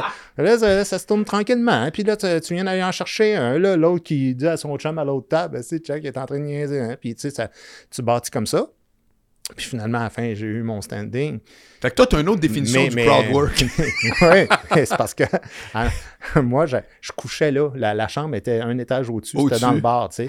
C'était, c'était compris, là. Tu commençais les, les bars. Euh, fait que là, je dormais là, mais moi, je suis c'est une petite chambre. Il y a un matelas à terre. tu sais, C'est, c'est rien. Tabarnak. C'est, la chambre du staff, là, tu sais, quand Ouais, ouais. des fois les gens sont chauds puis ils dorment, Ouais. ils dorment sur place. Fait qu'elle dit, c'est là que tu vas dormir. J'arrive là, je fais, Ouais, il n'y a rien, il n'y a pas de TV. Puis là, il y a une partie de hockey. euh, fait que je me suis dit, je vais aller écouter un peu de télé. Mais là, le monde commence à arriver pour 9 heures. Puis là, il dit, hey, hey, hey, non, ouais, non, il n'y aura pas de show, c'était à l'heure. Là, le monde fâchait après moi. Eh oui. Là, je dis déjà, je me fais chier à jouer devant 12 personnes. Puis après ça, je me fais insulter par le monde. C'est euh, malin. Puis, puis j'ai assisté, sais-tu à quoi après? Non. À la parade d'Abitikido. Pour vrai? ouais, monsieur. Mais qu'est-ce qu'ils ont fait, le, le monde qui sont déplacés? Tu tu les as Il référés était à- fâché, puis c'est ça. Je Proprio, disais, ben, arrangez-vous avec elle, gars. euh, puis les gens, ils sont sympathiques, ils comprennent bien que... Ben oui. En plus, c'est pas genre, non, je le refais pas deux fois, il y a une autre affaire. Non, non, mais moi, je j'expliquais. Je disais, écoute, moi, je suis arrivé ici à 7 heures. euh, ah, puis, tu sais, euh, ouais, une mauvaise réputation. euh, puis la, la plupart du monde comprenait que c'était pas moi. Ça veut dire que toi, l'ensemble de l'œuvre Guy Nantel d'un bar, il y a très peu de mauvais souvenirs. Il y a plein d'humoristes pour qui c'est comme, oh my god, laisse-moi te raconter l'horreur. Euh, je peux te compter plein d'anecdotes qui ont l'air Ouais, ouais, des anecdotes spectaculaires. d'horreur. Ouais. Mais Tu les as pas vécu de même? Chaque affaire t'apprend, chaque chose. Euh, tu sais, j'arrive d'un corpo à un moment donné, puis moi, tu me connais, là, moi, je prends pas le micro dans mes mains, puis tout ça, là. Euh, là, la, personne me présente, donc moi, tout ce que je dis tout le temps, c'est un spot blanc qui m'éclaire, un micro-pied qui marche, c'est parfait. Oui, oui, oui, c'est beau. Puis là, quand la personne fait Ah, c'est beau, c'est beau, laisse- laisse-moi aller. Là, tu fais Ah, ça va de la merde. Là, il me présente tout croche. On accueille Guy Nantel. Là, j'arrive. C'était au château Vaudreuil, je me souviens. Là, j'arrive là. Le, le- le pied de micro, il est démonté à terre. Démonté. Démonté. Puis là, normalement, tu serais dit, ben, pogne le micro, puis euh, moi, je pogne le micro. Je dis, euh, écoutez, euh, on a eu une très mauvaise présentation du spectacle. C'est pas du tout ça que j'avais dit de dire. En plus de ça, j'avais demandé un micro-pied. On va prendre un petit cinq minutes. Je vais monter le pied de micro ici. Puis après ça, on va faire le spectacle. Moi, j'installe mon affaire. Puis là, le monde, ça recommence à jaser. Après ça, je reprends ça. OK, je vais vous demander le silence, ça. Puis, puis c'est là que tu vois jusqu'à quel point tu peux avoir l'influence ou pas sur une crowd, tu sais. Euh, ju- où- jusqu'où tu peux aller, jusqu'où tu peux être un peu agressif. Là, ça fait trois fois que je vous demande le silence. Écoutez, parce que des fois, le monde est un peu chaud, puis ça- ils sont assis là depuis trois, quatre heures, puis qui ont eu des remises de prix à la con, puis ils sont comme Ah, ben non, mais l'employé euh, le plus euh, le plus pépé, là, puis tu sais, puis là, toi, il faut que tu fasses ton show après ça, puis tu fais comme écoute, là, ça va être compliqué. Je commence le spectacle. C'était un spectacle de Noël. Il y a aucune. Il y a une petite console à côté de moi. Il n'y a pas de technicien. Non. Je commence le show. Là, il y a une musique de Noël qui joue dans les speakers de l'hôtel. Wow. Pas, pas les speakers de, de Mais quand show, même. Dans les speakers de l'hôtel. là, je parle. Là, je dis, OK, euh, d'abord, je vais monter mon son. Monte mon son. Ça monte mon son et la musique. C'est le son contrôlait, monde. contrôlait tout. Fait que là, j'arrête complètement. Plus de musique. Un, deux, un, deux. Plus de son. Le monde commence à jaser. Puis, ben, à un moment donné, je me suis dit, gars, pendant une heure, il va falloir que tu fasses un spectacle avec la musique de Noël. Puis il va falloir qu'ils aiment ça. Mais Christy, c'est ça la job. C'est ça, Marc, la job. C'est à ça qu'on sert. Je comprends. Fait qu'il n'y a pas tout le temps des conditions idéales. On fait quoi? Tu t'en vas chez vous puis euh, tu boudes? Ben non. Tu dis, gars, Non, mais ça te fâche pas. C'est ça le bout ben, qui, ça, est, ça me qui est quand fâche. même. Écoute, sur le coup, quand je rentre chez nous, puis que ma blonde me dit, puis comment ça a été? C'était de la merde, c'était ridicule, c'était organisé tout croche. Puis je dis exactement tout Oui, ce non, que j'ai à non. dire. Oui, oui, je comprends. Je ne vais pas dire Ah mon Dieu, que c'est enrichissant ces affaires-là. Mais par contre, quand j'ai les pieds sur la scène, je suis pas là-dedans. Dans le fond, tu refuses d'avoir une mauvaise attitude. C'est un geste délibéré. Là. Ben, t'as pas le choix. C'est-à-dire que c'est un peu, tu sais, comme moi, j'ai fait des arts martiaux, mais quand tu te fais attaquer par quelqu'un de très fort, la pire erreur que tu peux faire, c'est de t'énerver. Là, les gens vont dire Ouais, mais c'est spontané, là. c'est- Mm. Oui, mais tout ce que je te dis, c'est spontané que tu aies la pire réaction. Parce que là, en plus de te faire attaquer, tu t'épuises, puis bon, tu sais, tu vas, tu vas rapidement te faire dominer. Alors, la seule, la meilleure chance que tu as, c'est de rester calme, de prendre les choses en main, puis de te dire, OK, là, je suis dans cette situation-là. Le meilleur score que je peux avoir, c'est 4 sur 10, mais j'aurai pas 2 sur 10. Check-moi bien aller, je vais aller chercher mon 4 sur C'est 10. intéressant. Tu n'as pas le choix. T'as c'est ça, je veux dire. Puis, ultimement, c'est vrai qu'avec le recul, c'est ça l'expérience. C'est quoi l'expérience? Mm. C'est la somme de tout ça. Ouais, ouais. La vraie expérience, c'est pas quand tout va bien. Non. tu rentres à la scène, ah, moi, ah, ben, c'est très plaisant pour l'ego, mais c'est pas de l'expérience de, de scène. De T'appliques-tu un peu ça. la même attitude face euh, aux critiques? Parce que, exemple, le soir de- que je suis allé te voir à ta première de ton dernier show, euh, le lendemain, il y avait une critique dans Le Devoir Oui. que j'étais surpris. Ben, j'étais surpris, c'est pas vrai. Mais, alors, je vais te dire comment moi je l'ai perçu, c'est-à-dire que c'était pas une critique de ton spectacle d'humour ou rien. Un euh, une critique du gars, de, de Guy Nantel. Ouais, mais au-delà de, c'était comme un bulletin. Voici les cases de ce qu'on n'est on n'est pas supposé avoir le droit de rire. Et il a coché euh, ces sept-là, par exemple. Hmm. C'était vraiment un bulletin de, de voici ce qu'il faut pas faire que lui a fait. Moi, je l'ai. euh, Ben, ça allait plus loin. Ça disait carrément que Guy Nantel était un raciste, un sexiste, un misogyne, qui faisait de l'agisme. En tout cas, il y en avait 7-8, là. Euh, c'était personnel. Ce que je te dis, c'était... Pour moi, c'est ça la distinction. C'est-à-dire que là, je suis plus dans l'ordre professionnel. hmm. Là, je suis dans le... Là, tu parles à Guy Nantel personnellement. Et euh, moi, j'ai rencontré un autre journaliste du Devoir après qui m'a dit, quand ça s'est sorti, il dit, je suis allé dans, dans le bureau de la direction, puis j'ai dit, je savais pas qu'on pouvait traiter quelqu'un de raciste et de sexiste et tout ça sans en faire la démonstration. Il dit, je suis pas fier de voir ça dans notre journal. Euh, moi, j'ai réagi fortement, mais je pense quand même de la bonne manière. C'est-à-dire que j'ai, j'ai acheté une publicité dans le devoir le lendemain C'est très fort. ça. pour mettre toutes les bonnes critiques que j'avais et la mauvaise critique Mm. du devoir en disant si le devoir a détesté ça puis tout le monde a aimé ça, d'après moi, c'est un maudit bon sais. Euh, donc, c'est une façon euh, de, de- de faire un petit entourloupette puis de rire euh, de la critique du gars. Mais tu le prends comment à ce moment-là? Quand, le- le- au moment où tu le lis. Moi, je suis. Je je-. Je suis un- Merci. je suis un, je suis un bagarreur. C'est-à-dire que je, je- je lâche les gants. Tu veux que je te dise? Ah oui? OK. Mais je, je suis tout le temps de même. C'est c'est- c'est ce que je te disais tantôt. C'est l'injustice. Je le fais pas juste pour les autres. Là. Si tu, toi, tu m'accuses de quelque chose que je suis pas, tu penses que tu vas t'en tirer de même? Non, non, non. t'as as choisi le mauvais gars, là. Moi, il va falloir que tu justifies exactement pourquoi tu dis ça. Tu as le droit de dire tout, là. Je ne vais pas te poursuivre en justice. Mais va te faire ta fête en maudit si t'es pas capable de justifier les affaires. Si tu veux juste montrer que t'es dans la gang de woke, puis que Hey, moi avec, je trouve que Nantel, euh, c'est un raciste. Puis, ah ouais, hein? Euh, Explique-toi. Mhm. Comme ça, je l'ai vu.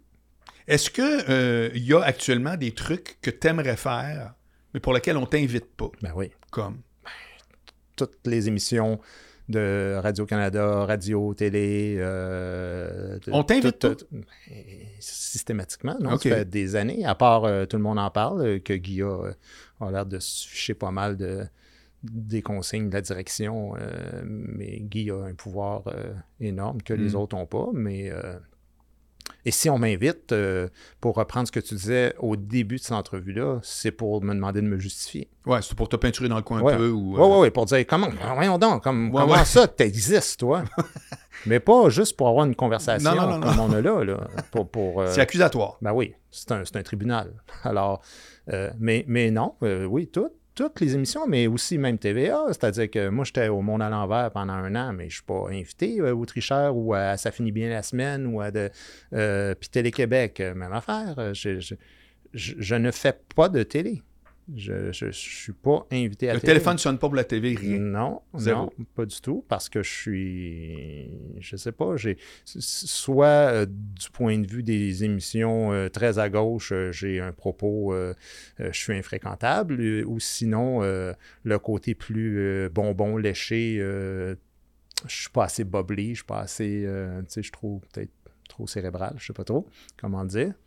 Mais je pense que la télé gagnerait quand même des fois à avoir des bonnes conversations, puis, euh, puis en même temps, tu sais, si tu Tu as fait Bazo si souvent? D'ailleurs, tu étais euh, un genre de stand-up chroniqueur, euh, Ouais. Bazo.tv. Ben C'était intéressant, ça, ça. ça, ça remonte à presque 20 ans. Non, mais je veux dire, c'était intéressant. Tu sais, c'était Ouais. comme le concept, c'est que tu montais un, un, un number, dans le fond, par Ouais, semaine sur des non, trucs non, c'était très bien. Ben, j'ai fait beaucoup de télé dans ma vie, mais c'est ça le paradoxe, c'est que moins j'étais connu, plus je faisais de la télé. Ah oui, hein? Et plus je suis connu, moins je suis invité. Mais je suis littéralement pas invité nulle part. là. Tu sais, euh, bonsoir, bonsoir. Ça commence par Ouais, j'aimerais ça, puis je suis littéralement pas. Non, non, non, mais, mais, mais je, je dis pas ça avec, euh, avec Non, non, euh, rancœur, là, mais je veux dire, euh, je, je trouve ça déplorable quand même que quelqu'un, tu sais, quand, quand tu vends au-dessus de 100 000 billets à chacune de tes tournées Mm. depuis au-dessus de 15 ans, ça veut dire que tu intéresses quand même pas mal de monde, là. Tu sais, mais Vox Pop, par exemple, euh, c'est au-dessus d'un million de personnes à chaque fois là, qui, vont, qui vont visionner Le ça. dernier, c'est combien, là? Là, je suis plus, mais, Mais d'après toi, à peu près? euh, je vais dire un million, là, mais je Ah, n'ai ben ouais. pas checké ça. Mais C'est ouais, incroyable. Non, non, c'est des grosses affaires. Là. Si tu combines les YouTube et les Facebook Ah, et ouais, tout ça. Euh, puis je pense pas dire des affaires trop euh, connes ou Après euh, extrémistes. ou, non, mais tu sais, tu comprends ce que je veux dire. euh, mais il- il- à un moment donné, il y a comme une image plus forte que la réalité, puis que tu fais comme, bon, mais donc, quand, quand cette époque euh, tournera euh, le, le coin, puis qu'elle prendra une autre voie, euh, je serai probablement la saveur du mois. Es-tu hein. un bon animateur? Ouais, je pense que j'ai fait, j'ai quand même bien fait les galas, en tout cas, juste pour que je faisais, j'avais l'impression de bien faire ça, ouais. Ouais, ouais.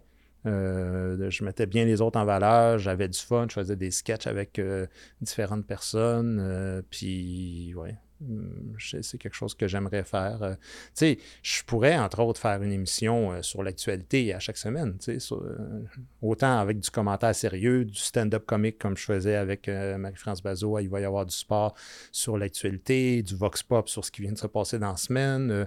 Il y a plein de choses qu'on pourrait faire en télé. À la radio, tu as une chronique quotidienne avec euh, Sophie Durocher? Ah, c'était l'an passé, ça, je le fais. Ah, c'est déjà fini? ouais, ben ouais, ouais, c'est ça. Bon.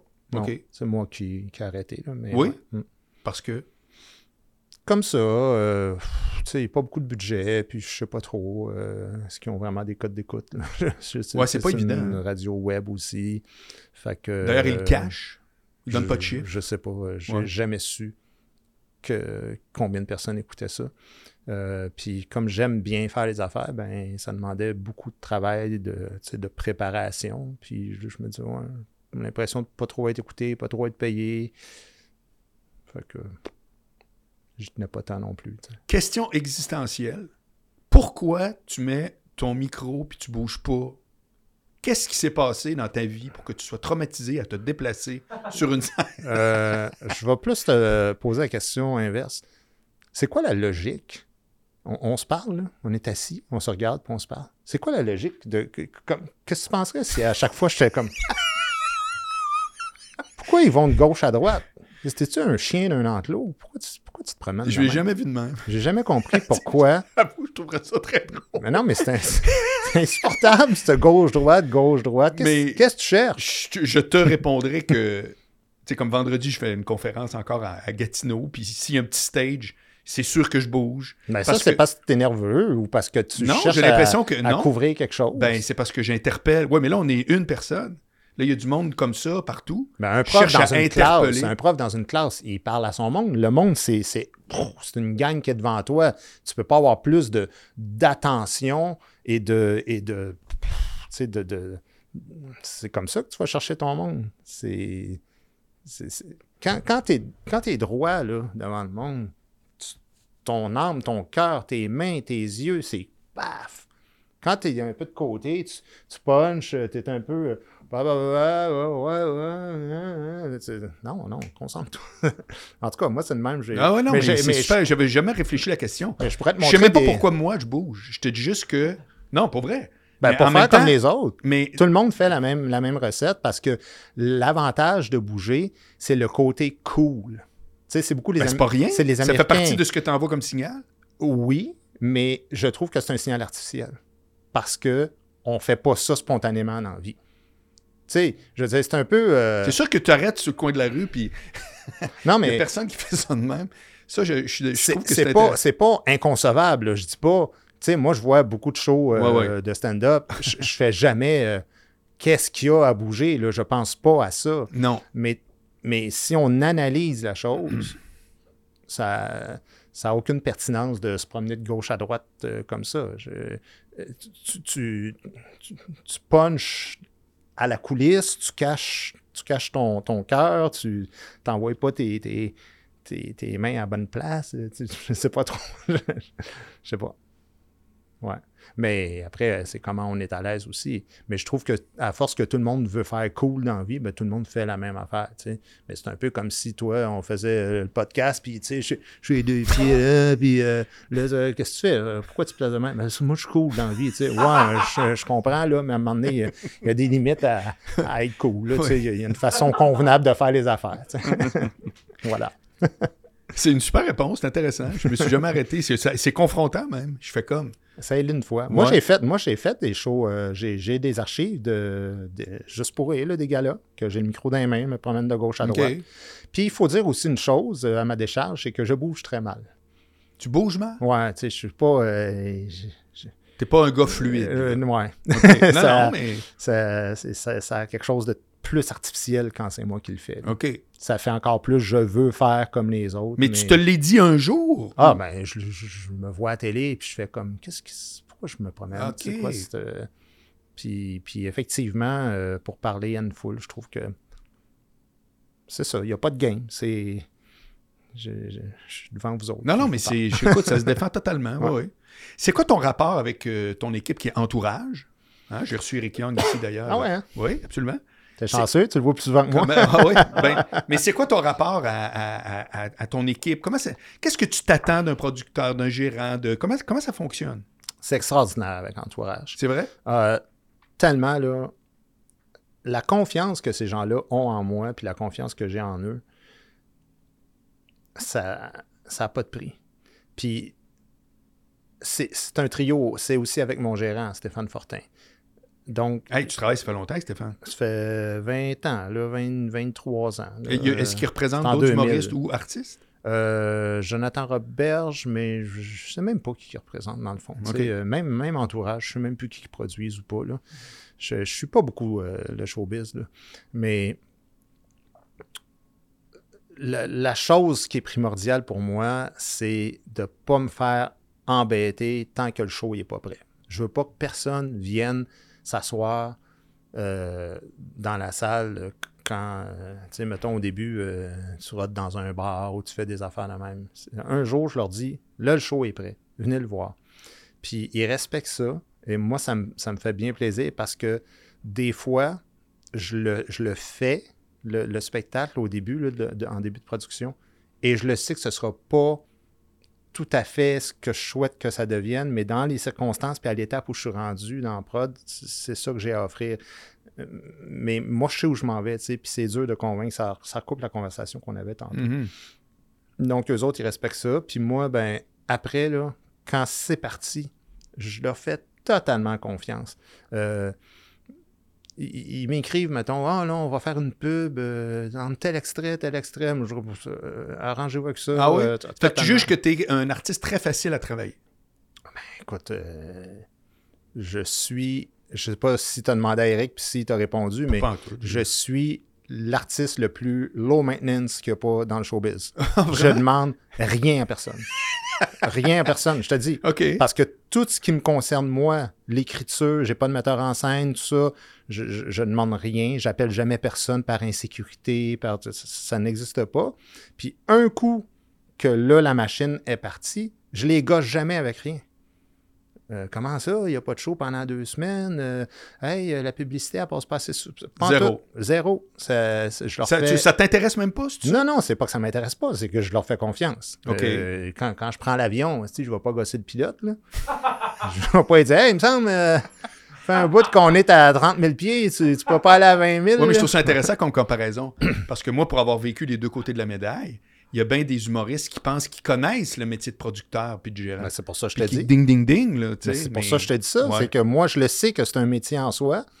Puis c'est toute une équipe. là. Euh, Il y a du monde en tabarouette là-dedans. Il y a plein de monde que je connais même pas. Euh, puis c'est impeccable à chaque fois. Je veux dire, euh, tout, tout ce que je leur demande, euh, je leur dis bon, ben écoute, euh, on va, il va y avoir un show, il devrait être prêt pour l'automne, telle affaire. Il puis- la mise en place, ils m'envoient des dates de tournée, puis tu le. Euh, Jonathan qui me suit en tournée est aussi professionnel que ça. J'arrive, tout est tout le temps en place, tout fonctionne bien. c'est- On est bien reçu, les diffuseurs, c'est rendu tellement top professionnel au Québec. là. C'est Les- vrai? Les salles de spectacle, là, les grandes salles, c'est, il y a eu beaucoup d'argent investi par le gouvernement, ça a Mm. été rénové, on est reçu, puis des, des- des belles loges, puis bien équipées, puis... Juges-tu que c'est un privilège faire des shows comme ah, tu fais? mon Dieu. écoute, c'est- le rêve de ma vie. tu sais, C'est l'aspect le plus existentiel de ce que je suis. Je suis un humoriste. moi. C'est ça que je suis. Je peux faire plein d'autres affaires, mais je suis un humoriste. Puis un humoriste, pour moi, c'est quelqu'un qui fait de la scène. Un humoriste, ça fait pas de la télé, de la radio. Ça, ça peut faire tout ça. Oui, oui. Mais du cinéma, puis tout. T'es humoriste. faut que tu sois les deux pieds sur la scène avec un public live. Que là où tout peut arriver. Puis qu'il n'y a jamais d'animateur de, foule. Puis Ah, on coupe, on va recommencer. Mm. Non, c'est ça qui est ça. C'est ça le vrai métier d'humoriste.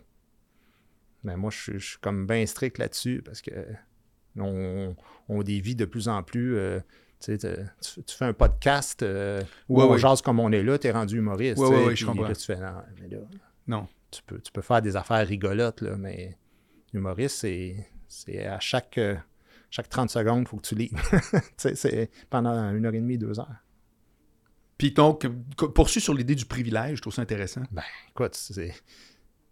Il n'y a pas ben, ben des, des jobs dans la vie où euh, les gens payent pour faire la fête et que c'est toujours autour de toi, dans le fond. Tu. Mm. T'es, t'es la personne la plus importante dans cette soirée-là.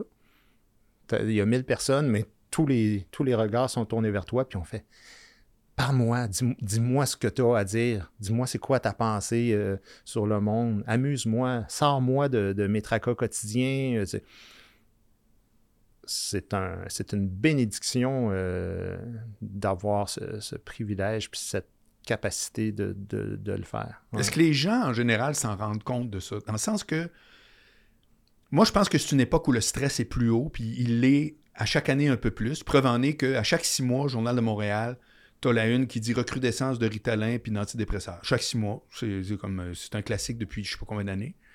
Puis j'ai l'impression que la noblesse d'être humoriste est est encore plus là qu'avant. Mais c'est-tu, c'est-tu, c'est-tu, de un, es-tu d'accord? Puis deuxièmement, c'est-tu reconnu selon toi, cette idée-là que tu fais partie? Je regardais des extraits de Price is Right sur YouTube, mon gars, puis je me disais, c'est incroyable comment c'était rassembleur, là, mais les gens, là, genre, ils gagnent, ils perdent, l'autre a gagné, je tripe, tout le monde tripe, c'est fantastique. C'était comme un moment de, de- de frénésie, mon vieux. Hmm. Mais un humoriste amène ça aussi. Tu sais, un chanteur, des fois, c'est genre, oh mon Dieu, je suis triste à la face. Il y a plusieurs registres. Mhm. Mais un humoriste, c'est comme, tu sais, j'ai- Un, un humoriste, là, c'est. Ça crée l'énergie un peu qu'un chien peut créer. Tu sais, quand, quand, quand un chien rentre à- dans une place, comment c'est. C'est de la joie, c'est léger, Ouais, c'est. ouais. Il y, C'est a, de l'enthousiasme. il y a rarement, il y en a, mais il y a rarement des gens qui font Ah, j'ai les chiens, puis Ah, j'ai les humoristes, puis. Hmm. Non, en général, c'est c'est très. euh, Tu sais, c'est rassembleur, c'est positif, euh, ça fait du bien, euh, c'est tout. c'est que des choses. euh, malheureusement, il y a un. C'est plus difficile qu'avant à cause des réseaux sociaux. Euh, ça, ça demande une petite couche de, de courage de plus si tu veux aller dans des zones euh, un peu moins euh, explorées. Hmm. Mais au-delà de ça, là, au-delà de, de- de s- cette mauvaise euh, image-là que ça peut donner des humoristes des fois qui font des blagues sur des choses, euh, ces gens-là, ils sont pas en, en salle, ils viennent pas voir le show. Mais le moment où tu es là avec le public, ça, c'est extraordinaire. Puis dans l'âge avant, il y a tout un, tout un rituel. On, écoute la, la- partie de hockey, on prend un verre de vin, on s'échange des choses sur notre vie. euh, C'est très simple, c'est très. euh, mais moi, euh, le chemin pour me rendre, c'est toute ma vie, c'est ça. le- mon rêve d'en- d'enfance, c'était pas juste les deux pieds sur la scène. Ça va de quand j'embarque dans l'auto, que je salue ma femme, que je m'en vais là, euh, à l'hôtel après, rencontrer le public. Tu sais, moi, je rencontre le public à chaque spectacle à la fin, là, tu sais, puis... on- Dans le hall du, théâtre? c'est ça. Puis tout ça, c'est- toute la même affaire. C'est c'est un, on- les gens pensent que je leur donne beaucoup, mais je reçois autant, sinon plus qu'eux autres, tu sais, par rapport à ça. C'est quoi euh, la curve politique? est arrivée comment? Parce que tu parles beaucoup Ouais. là, dans ton show euh, de l'intérieur que tu as vécu, Mm. puis un parti, puis telle affaire. D'ailleurs, Mm. on apprend plein d'affaires. C'est Mm, vraiment... Tu sais, quand tu dis qu'il y a 57 niveaux, Ah les- le cercle, c'est pas juste un ou deux. Il y a ouais. vraiment du monde. C'est que ça, c'est intéressant. Mais quand même, j'ai aucune idée quand est-ce que Guy Nantel s'est dit « Hey, moi, politique. » Ton intérêt, clairement, mais de dire « Je me prête. » Pourquoi? Qu'est-ce qui s'est passé? Ben, je me suis fait. euh, quand, le PQ allait pas bien, puis qu'il n'y avait pas de chef, puis qu'il était à zéro d'un sondage, ou presque, euh, c'est sûr que c'était pas très glorieux. Moi, évidemment, c'est- un parti euh, où j'ai mes affinités politiques. et il y a de plus en plus de monde qui me sollicitait, puis qui me disait ben, Kim, pourquoi tu irais pas? Pourquoi tu irais pas Puis au début, je trouvais ça un peu absurde. Je me disais C'est comme si le goaler du Canadien est blessé, puis le monde Hey, pourquoi tu y vas pas? Tu fais Man, De quoi tu parles? Je suis pas- un joueur hockey, tu sais, puis- à un moment donné, tu te mets à réfléchir, puis tu te dis, ben écoute, euh, j'avais déjà écrit un livre euh, en 2017. euh, je me quoi donc? Je me souviens de rien, Ouais. qui est un livre justement sur le Mm. Euh, donc, il y avait une cohérence là. Je me suis dit, ben, c'est vrai que je connais très bien la politique québécoise. Euh, je pense avoir une pensée articulée sur la question de la souveraineté. Euh, je suis connu. Puis bon, et, et finalement, c'est ma femme puis ma fille qui m'ont vraiment convaincu en disant si tu n'y vas pas toute ta vie, tu vas te demander qu'est-ce qui serait arrivé avec cette histoire-là Mm. si j'étais allé. Alors que là, je le sais.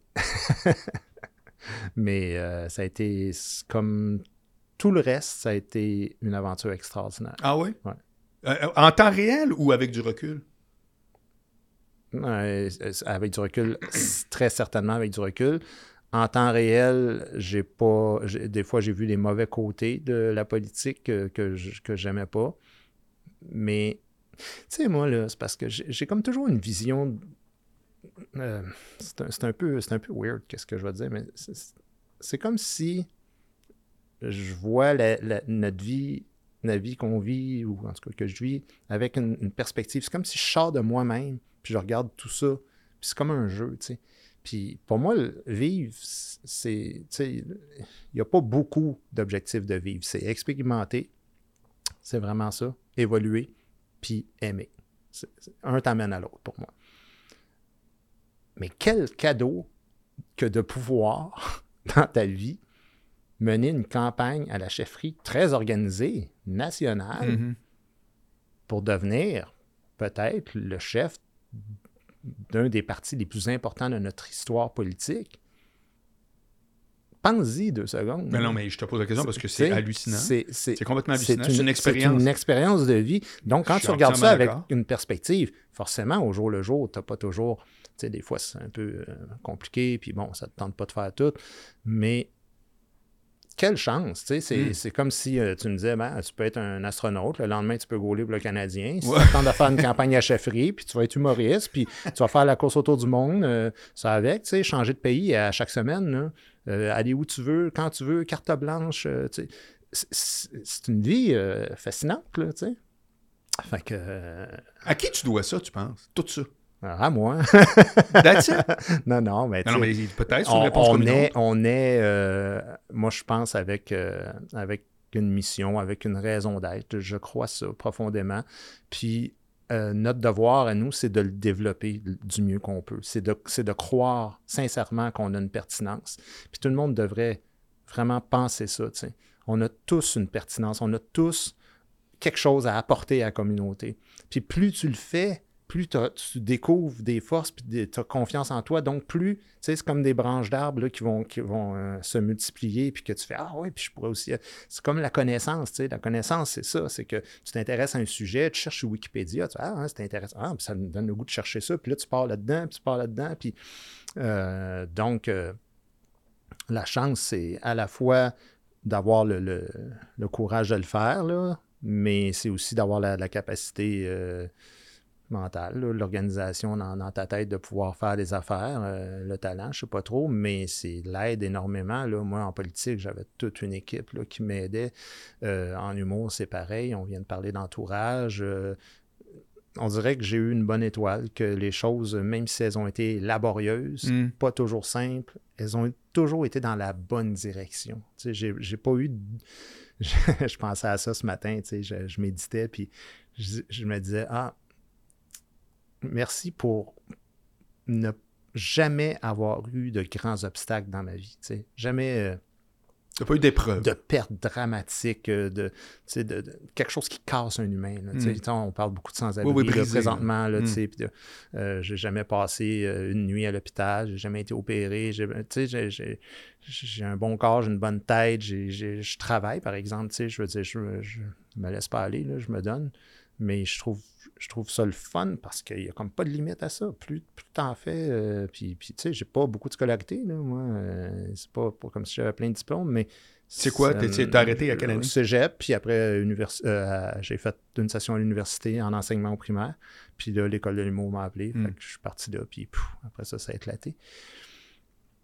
Quelle chance de, de goûter à toutes ces aventures-là. c'est- comme des voyages, dans le fond. Ouais. C'est des nouveaux pays. Fait que ça, la politique, c'est un nouveau pays que Mm. que je prévoyais pas en tout. C'est comme si tu me dis que je vais aller au Kazakhstan. Je fais comme, ah ouais. Ben oui, ça, on part pour le Kazakhstan. Ouais. On, verra, on verra ce qui arrive. Mais moi, je suis pas peureux dans la vie. Fait que ça, c'est un- c'est une chance que j'ai, c'est que je, je suis ouvert, je pars, puis je fais, on verra ce qui arrive. Mais t'as- t'as-tu été élevé dans ta jeunesse à être très, très, très solide personnellement? Non, ça, je pense que c'est instinctif, c'est intuitif. Non, au contraire, chez nous, euh, mon père était très... Gestion du Euh, risque. Oui, oui, oui. Sais, même quand je commençais les spectacles d'humour, là, euh, de tu iras pas à soir, là, il annonce de la neige, là, puis il m'appelait, puis de, euh, non, moi, je fais, il annonce la neige, on, on verra ce qui arrive. Ouais, ouais il n'y a pas de tailleur d'hiver, pas grave, on verra ce qui arrive si on n'a pas de tailleur d'hiver, puis qu'on est dans une tempête de neige, puis on... Puis en général, ben, des fois, il arrive des choses euh, qui sont malheureuses, mais c'est comme casser de la vaisselle. À un moment donné, euh, si tu fais souvent la vaisselle, tu vas casser des assiettes. Puis quelqu'un qui en fait jamais de la vaisselle, ben, lui, il va dire Hey, Moi, je suis plus habile que toi, je casse jamais d'assiette. Mm. Non, non, j'en casse des assiettes, mais sauf que j'en lave la vaisselle. Fait que ta situation là et demain, ça va ressembler à quoi? Parce que tu, tu sonnes comme un gars qui vit déjà un forfait quasiment de rêve. Tu, tu, tu, tu, déplores un peu euh, une certaine euh, clientèle euh, médiatique qui a dit Guy Nantel, on n'en veut pas, mais c'est très minime sur l'impact dans ta carrière, voire rien. Hein, avouons-le. ben rien, non, c'est pas vrai. Je pourrais vendre 200 000 billets au lieu d'en vendre 100 000 si on me voyait mur à mur comme certains. Tu sais, tu es un gérant. Tu sais qu'il y a des gens euh, dans la vie qui réussissent pas beaucoup parce que ils sont mis de côté, puis qu'à l'envers, il y a des gens qui sont tout le temps dans l'ascenseur, puis que tu dis, c'est- pourquoi il est là, lui? Je suis pas d'accord. Ben, il y a des gens Il n'y a personne qui vend 100 000 billets juste parce qu'il a passé à la TV puis qui n'est Ah, pas fondamentalement peut-être bon. pas vendre 100 000 billets, mais ce que je veux dire, c'est qu'il y y, a du monde qui gagne leur vie en étant toujours présent dans Ah, les médias. Mais c'est pas des vendeurs en de billets. Tu non, m'as dit un non, humoriste, non. ça vend des billets, raison, là-dessus, je te donne raison. Euh, tout à fait. Donc, ça n'a pas tant d'incidence. Non, mais je fais le, je fais le Ben, recensement. non, mais ça pourrait, être- je pourrais vendre plus de billets Peut-être. et intéresser plus de monde. Parfait. De la même manière que je ne sais pas combien de personnes écoutent ce podcast-là aujourd'hui, mais euh, mettons, je dis n'importe quoi que c'est 30 000. Ben, si c'était 3 millions, ça changerait quelque chose. Absolument. Bon. Maintenant, pourquoi je fais ça, c'est que je recense les choses qui sont comme pas idéales dans ton portrait, Mhm. qui est quand même, euh, franchement, quand on écoute euh, comme, comme, comme on le fait aujourd'hui, tu vis une situation qui est border idyllique, ce qui est fantastique. Est-ce que ton focus c'est mon Dieu, je, je dois conserver cette réalité-là qui est excellente, ou tu as aussi un autre pays pour prendre l'image que tu donnais? je suis, dans, je suis ouvert à tout. Je, c'est un voyage constant. Alors, euh, l'idée, c'est d'évoluer. Puis évoluer, ben, c'est d'accepter. t'as ce peut-être que- une autre surprise qui s'en vient. Non, mais c'est clair qu'il y en aura des. Puis que tu des pourrais être totalement ouvert. Ouais? Y a-tu des affaires que tu dis, ça c'est non d'avance? Exemple, on t'approche pour un sitcom ou on te demande. T'as-tu des. Parce que je recevais les Denis, c'était genre mon 5 ou 6e épisode, puis oh, j'ai tellement ri. Ils disaient, nous autres, les pitchs à TV, c'est terminé. Puis là, ils racontaient des pitchs auprès de producteurs que là, le grand boss rentre à dernière minute comme un, comme un théâtre d'été, ciel mon mari, en disant, ouais, les gars, vous autres, ce qui manquerait, ce serait des extra. Ils ont veut plus vivre ça. Y a-tu des trucs, toi, genre, médias, showbiz, l'organisation? Ben, c'est pas de même que je le calcule, mais c'est-à-dire que en vieillissant, puis en ayant plus d'argent, en, en étant plus confortable financièrement, ça te permet, euh, pour moi, pas tant de choisir les projets, mais euh, de choisir le climat dans lequel je travaille. C'est-à-dire que des gens qui sont juste dans euh, une, une mauvaise énergie, Ouais. ou qui veulent juste faire du cash, ou tu es invité, c'est déjà arrivé là, que je sois invité dans des émissions de télé, euh, on en parlait tantôt, où je sens qu'il va falloir que j'aille rendre des comptes. là. Ouais. Puis là, je fais, mais non, pourquoi, pourquoi j'irais là? Fait que Pourquoi ça, c'est fini. Ben, c'est fini. À moins que ce soit la super heure d'écoute Je, de je sais pas, tu sais, je, je j'analyse pas les affaires de même, mais ça se présente. Mais tout ce que je dis, c'est que quand des gens sont méchants ou désagréables ou qui cherchent juste à, à saboter des affaires ou euh, ça, ça me tente pas. Tu sais, je, je, je débat encore beaucoup sur des idées, sur, tu sais, sur des grandes questions sociales ou politiques, mais, mais euh, de convaincre un individu qui m'haït que je suis Ouais. une bonne personne, là, ça, ça me, ça me tente plus de rentrer dans ces affaires-là. Fait que c'est pas le projet, mais des fois, je regarde qui travaille là-dessus, puis je fais, ouais, ça, euh, pense pas. Fait que euh, t'as le oui facile pour des projets, mais t'as le non facile pour des attitudes. C'est ça un peu? Ouais, ouais, on peut dire ça. Euh, c'est que moi, j'ai. Pour moi, c'est facile la vie, tu sais. Fait que quand j'ai des gens qui me mettent juste des entraves euh, puis qui me font des jambettes, je fais, mais pourquoi, pourquoi je côtoierais ces gens-là? Moi, je réussis à bien marcher, les choses vont bien, je, je suis quelqu'un euh, qui aime les gens, mais pourquoi s'entourer de. Ça te gêne pas quand tu dis ça, là? Comme ça, moi, la vie, c'est facile. Ben, c'est facile. C'est-à-dire, je, je m'arrange aussi. Là, je veux dire, je prends les moyens pour. Euh, j'ai pas, pas gagné euh, 50 millions à loterie. C'est pas facile dans ce sens-là. C'est facile dans le sens où je pense avoir une vision philosophique de l'existence que la plupart des gens ont pas, ou en tout cas qui ne se posent pas ces questions-là, en Occident surtout, là, sur le sens de la, de- la vie, de l'existence. Et, pour moi, avoir des obstacles, c'est pas grave. Non seulement c'est pas grave, c'est nécessaire. C'est ça qui nous développe. On est sur la Terre que pour ça, que pour avancer, évoluer. Pour évoluer, il faut résoudre des problèmes. Pour résoudre des problèmes, il faut avoir des problèmes, il faut avoir des obstacles, il faut avoir des, gens qui nous aiment pas. Il faut exister à travers ça. Donc, cette vision-là me permet d'avancer, puis de ne pas avoir peur, puis de faire plein de choses. Mais c'est pas parce que la vie m'a gâté. Je veux dire, j'ai fait mon chemin quand même. Là, je veux dire, je- comme je t'ai dit, je suis né dans HLM, puis Ouais, ouais, on a ouais. passé toute notre vie là. Euh, j'ai lavé de la vaisselle pendant des années dans un hôpital euh, pendant que je faisais des spectacles dans les bars. Euh, je finissais de travailler à 7 heures le soir, puis des fois, je jouais à Québec, là, puis je lavais la vaisselle toute la journée d'un hôpital pour des dizaines de, de- de patients, puis après ça, tu pognes ton char, tu t'en vas à Québec, tu arrives là, c'est toi qui es headline, mais le spectacle est commencé avant que tu arrives, là, tu sais, les premières, tu comprends, puis Ben oui. tu finis, là, puis tu reviens à Montréal, parce que demain, il faut que tu ailles laver la vaisselle d'un hôpital, puis j'ai fait tout ça, moi, j'ai fait, j'ai été peindre, j'ai coupé des gazons, euh, oui, j'ai fait euh, au moins une dizaine de, de, de job-in de même, puis j'ai pas honte de ça. C'est ça que les gens vivent dans notre vie autour de nous. Ouais. C'est le lot de la plupart des gens. Mais j'ai eu une chance de pouvoir transgresser ça, des, des obstacles, puis de pouvoir passer à d'autres choses. tu dis que évoluer pour toi, c'est avant être heureux? Non, c'est- accepter le fait que la vie va pas toujours bien aller, c'est ça qui t'amène vers le bonheur. C'est- C'est important, ça.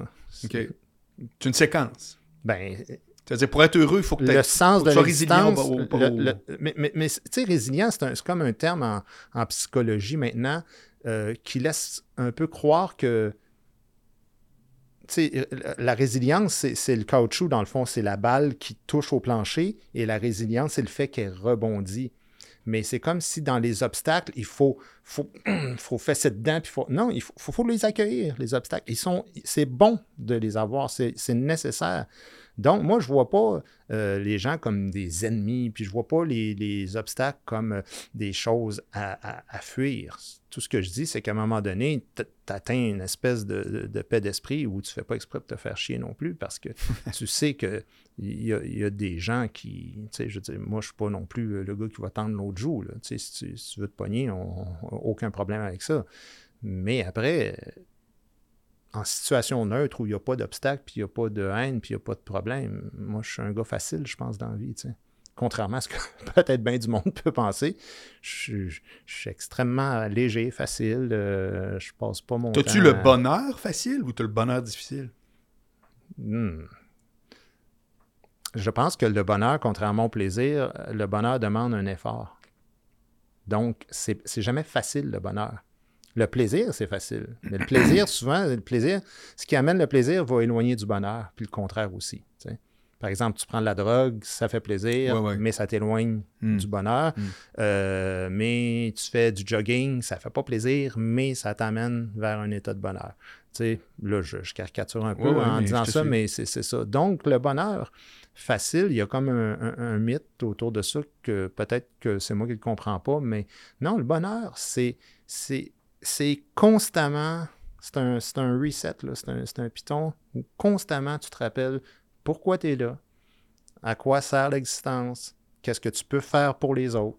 Ça, a l'air religieux euh, ou spirituel, mais pour moi, c'est ce qui donne un sens à l'existence, puis c'est ce qui fait que les obstacles, c'est beaucoup plus léger après. Puis est-ce que tu attribues à cette attitude-là, puis au discours que tu as, une partie du fait que tu es, ou, ou une grande partie même, que tu trouves que tu peux crier ouvertement à Ah, ouais, quiconque oui, veut t'entendre ben que tes affaires vont bien. Ben, totalement. Moi, je peux mourir demain. Ça, Ah ouais? ça me fait pas peur, ça non plus. Toi, tu as exécuté l'ensemble du plan, entre guillemets. Là? Hmm, Je sais pas, peut-être pas. Peut-être que je vais mourir à 100 ans Mais aussi, ça mais égal. ce que je veux dire, c'est que je suis dans le présent avec ce qui Ouais. se présente à moi. Fait que si ce qui se présente à moi, c'est un gars qui rentre ici avec une mitraillette, ben on verra qu'est-ce qu'on fait à partir de cette situation-là. Mais c'est pas moi qui va courir après ces problèmes-là. Mais si ça arrive, je pense que quand même, je fais partie des gens qui vont assez bien dealer avec Ouais. ce genre d'affaires-là, plus que bien d'autres qui... euh, D'ailleurs, pourquoi les arts martiaux, Guy? C'est comme, ah, depuis que je te Dieu, connais que c'est, c'est- ça va tout dans le même sens, c'est-à-dire que des arts martiaux, c'est à la fois de te tenir en forme euh, physiquement, mais aussi euh, psychologiquement. Ça t'amène une discipline. Toi, c'est le karaté? ça- Ouais, mais là, j'en fais plus. Non. Ça fait, ça fait un bon... Dans le temps de la pandémie, là, que j'ai lâché. Mais j'ai fait ça, euh, ouais, 13-14 ans. Là. Quand même. Fait que Ouais. t'es ceinture noire? Ouais, deuxième dan en karaté.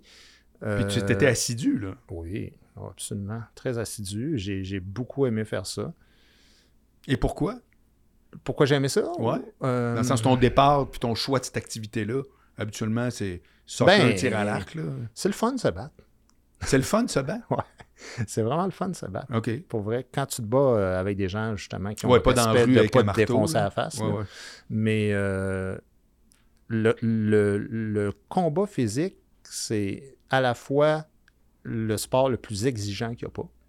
Ça, le UFC le démontre. C'est tellement dur, Quelqu'un qui s'est jamais euh, battu, euh, il se doute pas que C'est chaque seconde. un combat, 15 secondes plus tard, t'es Ouais. exténué, là. Ouais. T'es complètement, si t'es pas entraîné, là, tu sais. Euh, fait que c'est, c'est- c'est le fun de progresser dans, dans ça, d'avoir un meilleur souffle, puis une meilleure musculation, puis bon, tu sais, des bonnes techniques, mais aussi euh, psychologiquement, d'être confronté à la domination de quelqu'un, à, à devoir, tu sais, moi, j'ai pas de patron dans la vie, je n'ai jamais eu, en tout cas, ça depuis très longtemps. Donc là, tu as un prof qui te dit, Ouais. c'est ça qu'on fait aujourd'hui, Mhm. et c'est donc tu t'en remets C'est pas à ça discutable, aussi, là. c'est ça. Ouais.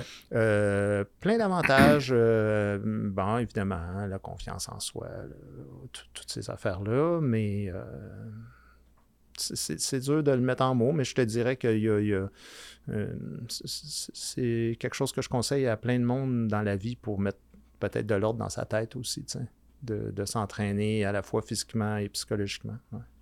C'est quoi ta lecture de l'industrie de l'humour? Pars où tu veux. Aujourd'hui. Euh, Mais tu parle-moi de, de l'aspect que tu veux. je fréquente vraiment rien de l'industrie de l'humour, fait que c'est dur pour moi de parler. Euh, je connais plus beaucoup les, les plus jeunes qui sont arrivés. J'ai l'impression que l'industrie maintenant, euh, il y a un certain contrôle d'une plus jeune génération, là, que vraiment, euh, on l'a vu au gala, euh, de, ça a fait un petit scandale, là, de, les, vieux étaient, sentaient peut-être, se sentaient un peu mis de côté, là. Contrairement à ce que bien des gens pensent, moi, c'est Danny qui a dit ça. Il y a bien du monde qui pensait que moi, j'avais dit ça, mais c'est pas ça. Je, je pense que je préférais que tu précises une question parce que j'ai comme à peu près rien à dire. J'ai pas l'impression Ben, de une faire. réponse. J'ai pas l'impression de faire. tu, tu te suis pas ça, finalement. Je suis pas Ton industrie t'indiffère en, en titre d'intérêt en général. Ton métier te fascine, mais pas le, milieu mon, dans lequel mon tu métier, ouais, c'est ça, mon métier. C'est parce qu'il n'y a pas vraiment pour moi de milieu de l'humour. Parce que les humoristes, ça part euh, au gala de la disque ou dans un gala quelconque juste pour rire, ils, ils se fréquentent pas. On, on est des individus euh, à part qui avons en commun de faire rire le monde, mais encore là, moi je te parlais un peu de ma démarche, j'ai pas l'impression de faire tout à fait le même métier non plus. J'ai l'impression d'être plus quelqu'un qui qui fait de la philosophie comique, si on veut, là, tu sais, puis euh, ouais, c'est ça. Je sais pas quoi te dire Ah non, euh, de, l'industrie de l'humour. Je- Parce qu'il y en a, comme je te dis, quand je demandais à certains, ben eux autres, ils avaient. Euh, ils étaient contents de voir que l'Internet, tout à fait. Parce que euh, un truc qu'il faut absolument que je dise, c'est que tu es la seule personne que je connais qui n'a pas de cellulaire. et tu n'en auras jamais. J'ai bien Ah, compris que c'était une pas, promesse euh, que tu as faite à l'univers. Non, c'est pas vrai. J'ai- J'ai jamais fait de promesse. Mais comment Euh, t'expliques ça? Comment t'expliques que même fermé à double tour comme un kirpan, t'as pas le goût des fois de faire « Oh my God, là, il faut que j'appelle lui parce que t'as l'affaire. » Ne serait-ce que pour des situations où c'est sûr que ça doit t'arriver, genre, je sais pas, moi, quelqu'un, t'arrives à l'aéroport, puis là, l'avion est en retard. Là, toi, c'est genre trois heures, ils vont t'attendre, puis t'es pas au courant, puis ça te dérange pas. J'ai comme... Sérieux, Marc, ça m'arrive jamais. T'as aucun moment où tu dis qu'il aurait fallu que j'aille un Jamais. J'ai pas de souvenir, en tout cas. Mettons, tantôt, t'aurais cherché ton chemin ou peu importe. Ben, j'aurais pas cherché mon chemin. Je suis parti chez nous à midi, je reste euh, à 3 km d'ici. Ça peut arriver dans d'autres circonstances? Ben non, mais je, je te le dis, je te le dirais. euh, gars, les, les gens qui me connaissent, ils vont ils vont l'écouter, le podcast. Euh, si quelqu'un a quelque chose à, à dire que j'ai déjà euh, parce que j'avais pas de cellulaire, dites-les, mais je non, j'ai pas aucun souvenir de ça. J'ai jamais ressenti le besoin d'avoir ça, mais je suis pas contre les cellulaires. Ben non, j'ai bien ce compris. C'est juste que t'es quand même archi marginal sur celle-là. Ouais, mais pour moi, c'est comme quelqu'un qui n'a pas de voiture. J'ai pas de voiture. Bon, ben, tu sais, je veux dire. je Ouais, mais j'ai pourrais- des Je pourrais alternatives te servir puissantes. la même affaire de dire Mais oui, mais voyons donc, toi. euh, écoute, là, tu viens pas me dire que ça arrive pas des fois que tu dis Merde, là, si j'avais un char, je serais arrivé plus vite. que Oui, tu serais arrivé plus vite, mais puisque tu n'as pas de voiture, tu réfléchis pas à cette question-là quand les choses arrivent. Euh, tu- c'est quoi, c'est peut-être arrivé une fois ou deux là, dans ma vie, là, vraiment pas plus que ça, de demander. On est tellement convaincus que c'est Ah. nécessaire. C'est pour ça que c'est surprenant. Mais, non, mais c'est pas nécessaire. C'est, tu peux en avoir. Pour ça, je te dis, on est nécessaire. Ce qui est nécessaire, c'est de l'air, c'est de la nourriture, des Oui, choses oui. comme ça. Le- ton cellulaire, c'est pas nécessaire. Tu penses que c'est une partie de toi, mais c'est pas une partie de toi. Ouais. Après, je te jure, j'ai aucun problème avec ça. Même si je vois bien du monde qui ont l'air complètement gelé avec ça, puis qui marche à la rue, puis qui Ouais, marche ouais, ouais. tout croche, Ouais, puis que moi, je jogue en arrière. Ah, puis là, de ce temps-là, Hey, il parle au téléphone euh, au parleur dans un ah, resto, ouais, mon gars. Ben, c'est c'est ça. sais, toutes sortes de trucs de même, là, avec le main libre, qu'il y a des écouteurs, puis que tu t'en vas, t'es es à l'épicerie, puis le gars, il marche vers toi, puis il fait Ouais, c'est ça, euh, euh. puis là, dis, pas de ça à moi, lui, là, là, que, parce que c'est invisible, là, en plus, ces bébelles-là. Ou que je jogue en arrière, puis là, la personne, elle zigzag, là, puis, euh, ou que tu conduis, puis que je passe ça à gauche, je passe ça à droite, euh, qu'est- qu'est-ce qui se passe? Bon, il, y, a, y a tout l'aspect négatif, mais au-delà de tout ça, euh, je suis convaincu qu'il y a plein d'aspects positifs à avoir, à ça. Puis, tu sais, moi, ma femme en a un. Fait quand on est en, en voyage, mais tu sais, moi, j'ai un GPS déjà, mais des fois, ça va arriver qu'elle, c'est en temps réel. Fait qu'elle va regarder s'il y a du trafic, mettons. Tu sais, euh, fait qu'on prend ce chemin-là ou on prend ce chemin-là. Ouais, quand bien même, vous auriez chacun votre cellulaire. je suis Non, puis pas que. C'est-à-dire, moi, ça me Mais dérange, pas- ça me dérange pas, Ça me dérange pas d'être pris dans le trafic. Je, je souhaite pas ça, mais ce Ouais. que je veux dire, c'est pas la fin du monde. Non, là, je. Parce que je pars à l'avance aussi, tu sais. J'arrive pas... euh, comme bien du monde qui ont des cellulaires. euh, parce que ce que je veux dire, c'est qu'il y a bien du monde qui ont des cellulaires puis qui s'arrangent pour être un petit peu en retard parce qu'ils savent qu'ils vont pouvoir t'appeler. Tu dis, ah, là, je suis le bon d'arriver. Puis ben, moi, j'arrive à l'heure. tu sais? Puis, euh, puis eux autres, euh, ils ont. Ils ont euh, ils ont huit comptes Facebook, Twitter, puis ils ont des courriels, puis ils ont le cellulaire, tout ça, mais je peux jamais les rejoindre. Ben moi, là, je retourne tout le temps mes messages en dedans de deux heures. À part là, parce que ça fait deux heures que je parlais avec toi.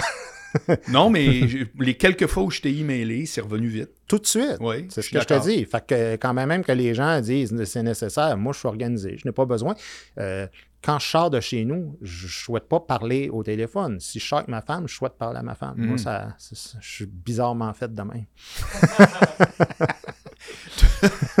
As-tu un autre aspect que tu aimerais qu'on parle? Parce que là, je trouve qu'on a couvert tout ce qui m'intéressait. Puis crois-moi, je suis très content. Mais, mais y a-tu quelque chose que. Parce qu'on a du temps. c'est- c'est- y a-tu Euh. y a-tu un truc que tu te dis, ah, ça, c'est de quoi que euh, j'aborde pas assez, qui m'intéresse ou. euh, Non, il n'y a rien qui me vient. mais je suis bien ouvert. je sais pas trop. On a parlé quand même beaucoup de choses. On a fait euh, le tour de, de la façon que tu travailles, de ton rapport à, ton équipe. On a parlé de la politique, quand est-ce que ça a commencé, etc. Ouais. Moi, j'ai l'impression, mais c'est parce que je trouve ça intéressant parce que euh, tu, tu euh, t'amènes un point de vue, souvent, ta, ta façon de fonctionner est extrêmement marginale. C'est-à-dire que tu as un profil au niveau de la façon que tu te gères. Je vais te parler comme un gérant. Mhm. La façon que tu te gères, c'est habituellement l'apanage de gens très rigides. Et tu ne l'es pas. C'est-à-dire que tu es organisé, mais on sent aucune rigidité. Tu es, comme. tu es très flexible par rapport aux aléas de la vie. Tu as une façon de fonctionner qui a pas. C'est pas genre. Y a ri- même quand tu parles de ton cellulaire, c'est pas un grand principe que tu te dis Moi, j'embarquerai pas dans le capitalisme et la Non, télécommunication. non, je vais peut-être en avoir un euh, si ça devient nécessaire. Oui, voilà, Je- exact. euh, mettons pour euh, stationner ou je sais pas quoi, des, des- des- des fonctions qu'on va. mais je me trompe-tu quand je dis que tu es organisé sans être rigide?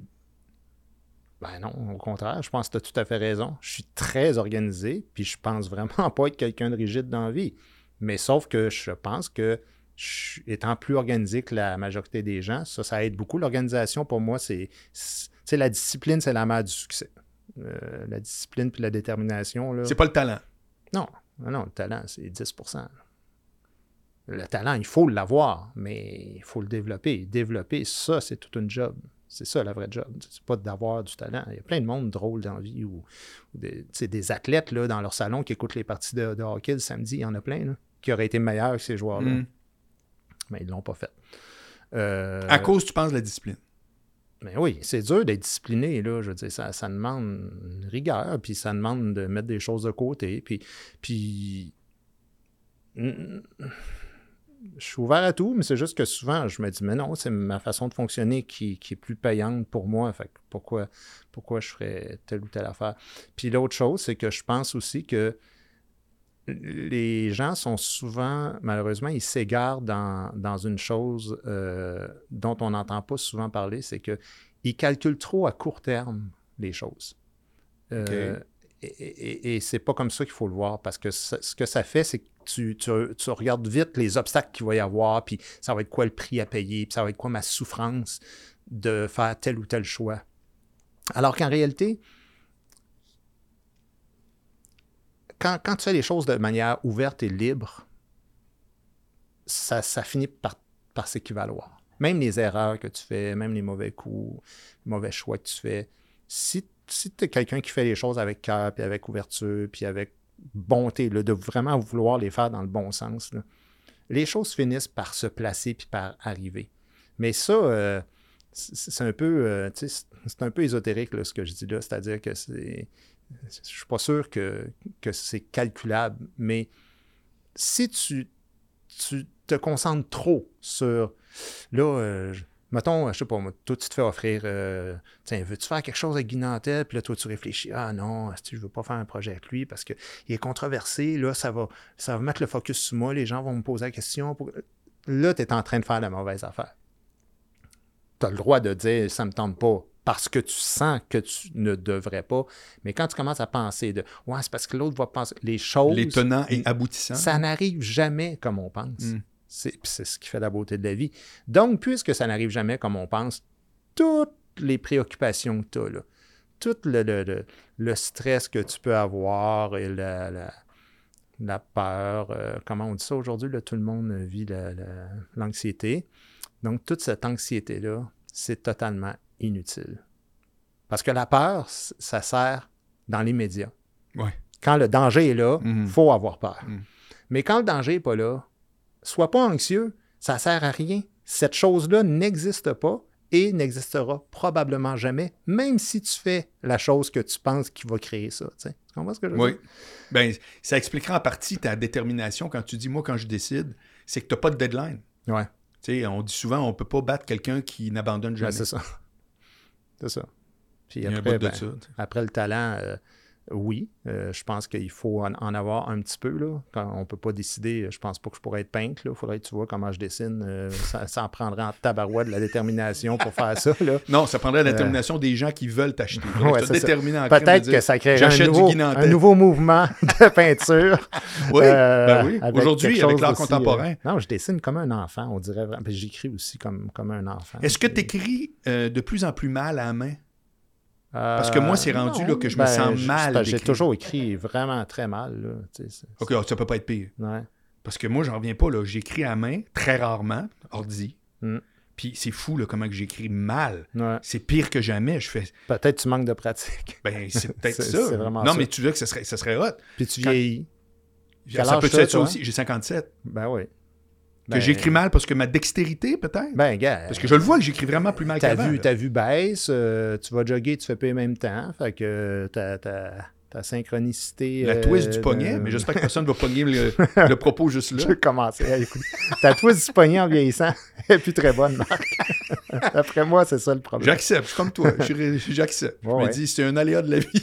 Oui, accepter pour. D'ailleurs, est-ce que tu Pour, vieillis euh, bien? On va finir là-dessus. Ouais. Trouves-tu que tu vieillis bien? Euh, oui, Oui? oui, oui. C'est pas quelque chose, genre, qui t'habite, genre, Non, ah, à pas en 20 tout. ans, c'était plus drôle ou... Non, non, non. Non. Ben, c'est-à-dire que euh, oui, je peux, je peux dire, par exemple, ah, je trouve que, tu sais, euh, à 20 ans, moi, le Québec que j'ai connu, c'était plus vivre et laisser vivre. Là, je trouve qu'à cette heure, tout le monde, tu sais, c'est polarisé, puis tout le monde se, se crie après, puis tout ça.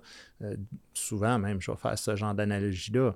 Mais moi, par rapport à, mon, à ma vieillesse puis à mon, à mon passage sur la Terre, euh, je, je- je vis parfaitement bien. La seule affaire, c'est que je trouve que le temps passe tellement vite. C'est malade. C'est démesuré Ouais. euh, en, en vieillissant. C'est, Oui. fou, tu sais. Mm. euh, je regarde ça aller, puis je me dis, mais tu sais, tout le reste de, de, de peut être aussi euh, fort qu'avant ou euh, de perdre des cheveux ou tout ça, ça, ça fait longtemps que j'ai, j'ai fait mon deuil de tout ça.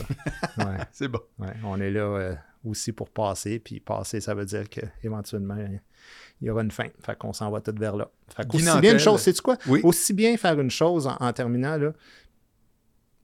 Gars, t'as cinq- 57. Mm. Bon, moi, j'ai 55. Franchement, là, tu te souviens, il y a 20 ans? C'était hier. Ah, Il te reste une autre shot de main, ouais. puis t'es presque à 80. Mhm. Mais c'est la moyenne d'âge, Absolument. tu sais. Tu comprends? Alors, qu'est-ce que ça donne d'avoir peur? Puisque ça a passé comme ça. Mhm. Ce temps-là, là, ça, ça va tellement vite que quand même, même que tu te fais chier un peu pendant ces années-là, c'est pas bien grave. Mhm. Ça, va, ça va être fini demain, ça. Alors, fais ce que tu as le goût, dis ce que tu as à dire, puis assume-toi, sois heureux. Mais travaille aussi pour le bien-être de tout le monde. C'est ça que c'est ça qu'il faut faire. Puis ça, on a encore beaucoup de chemin à faire, je trouve. On est tellement dans un monde moi, je me moi. Les maudits, non, mais ça amène ça aussi, tu sais. Guy Ben, Nantel, merci Ouais. mille fois. Merci, Marc. de Ça a été euh, vraiment fort intéressant. Ouais, ben moi aussi, j'aimais ça. Ben, tant mieux. Ouais. OK, salut. À bientôt. Salut tout le monde. On se revoit la semaine prochaine. Bye.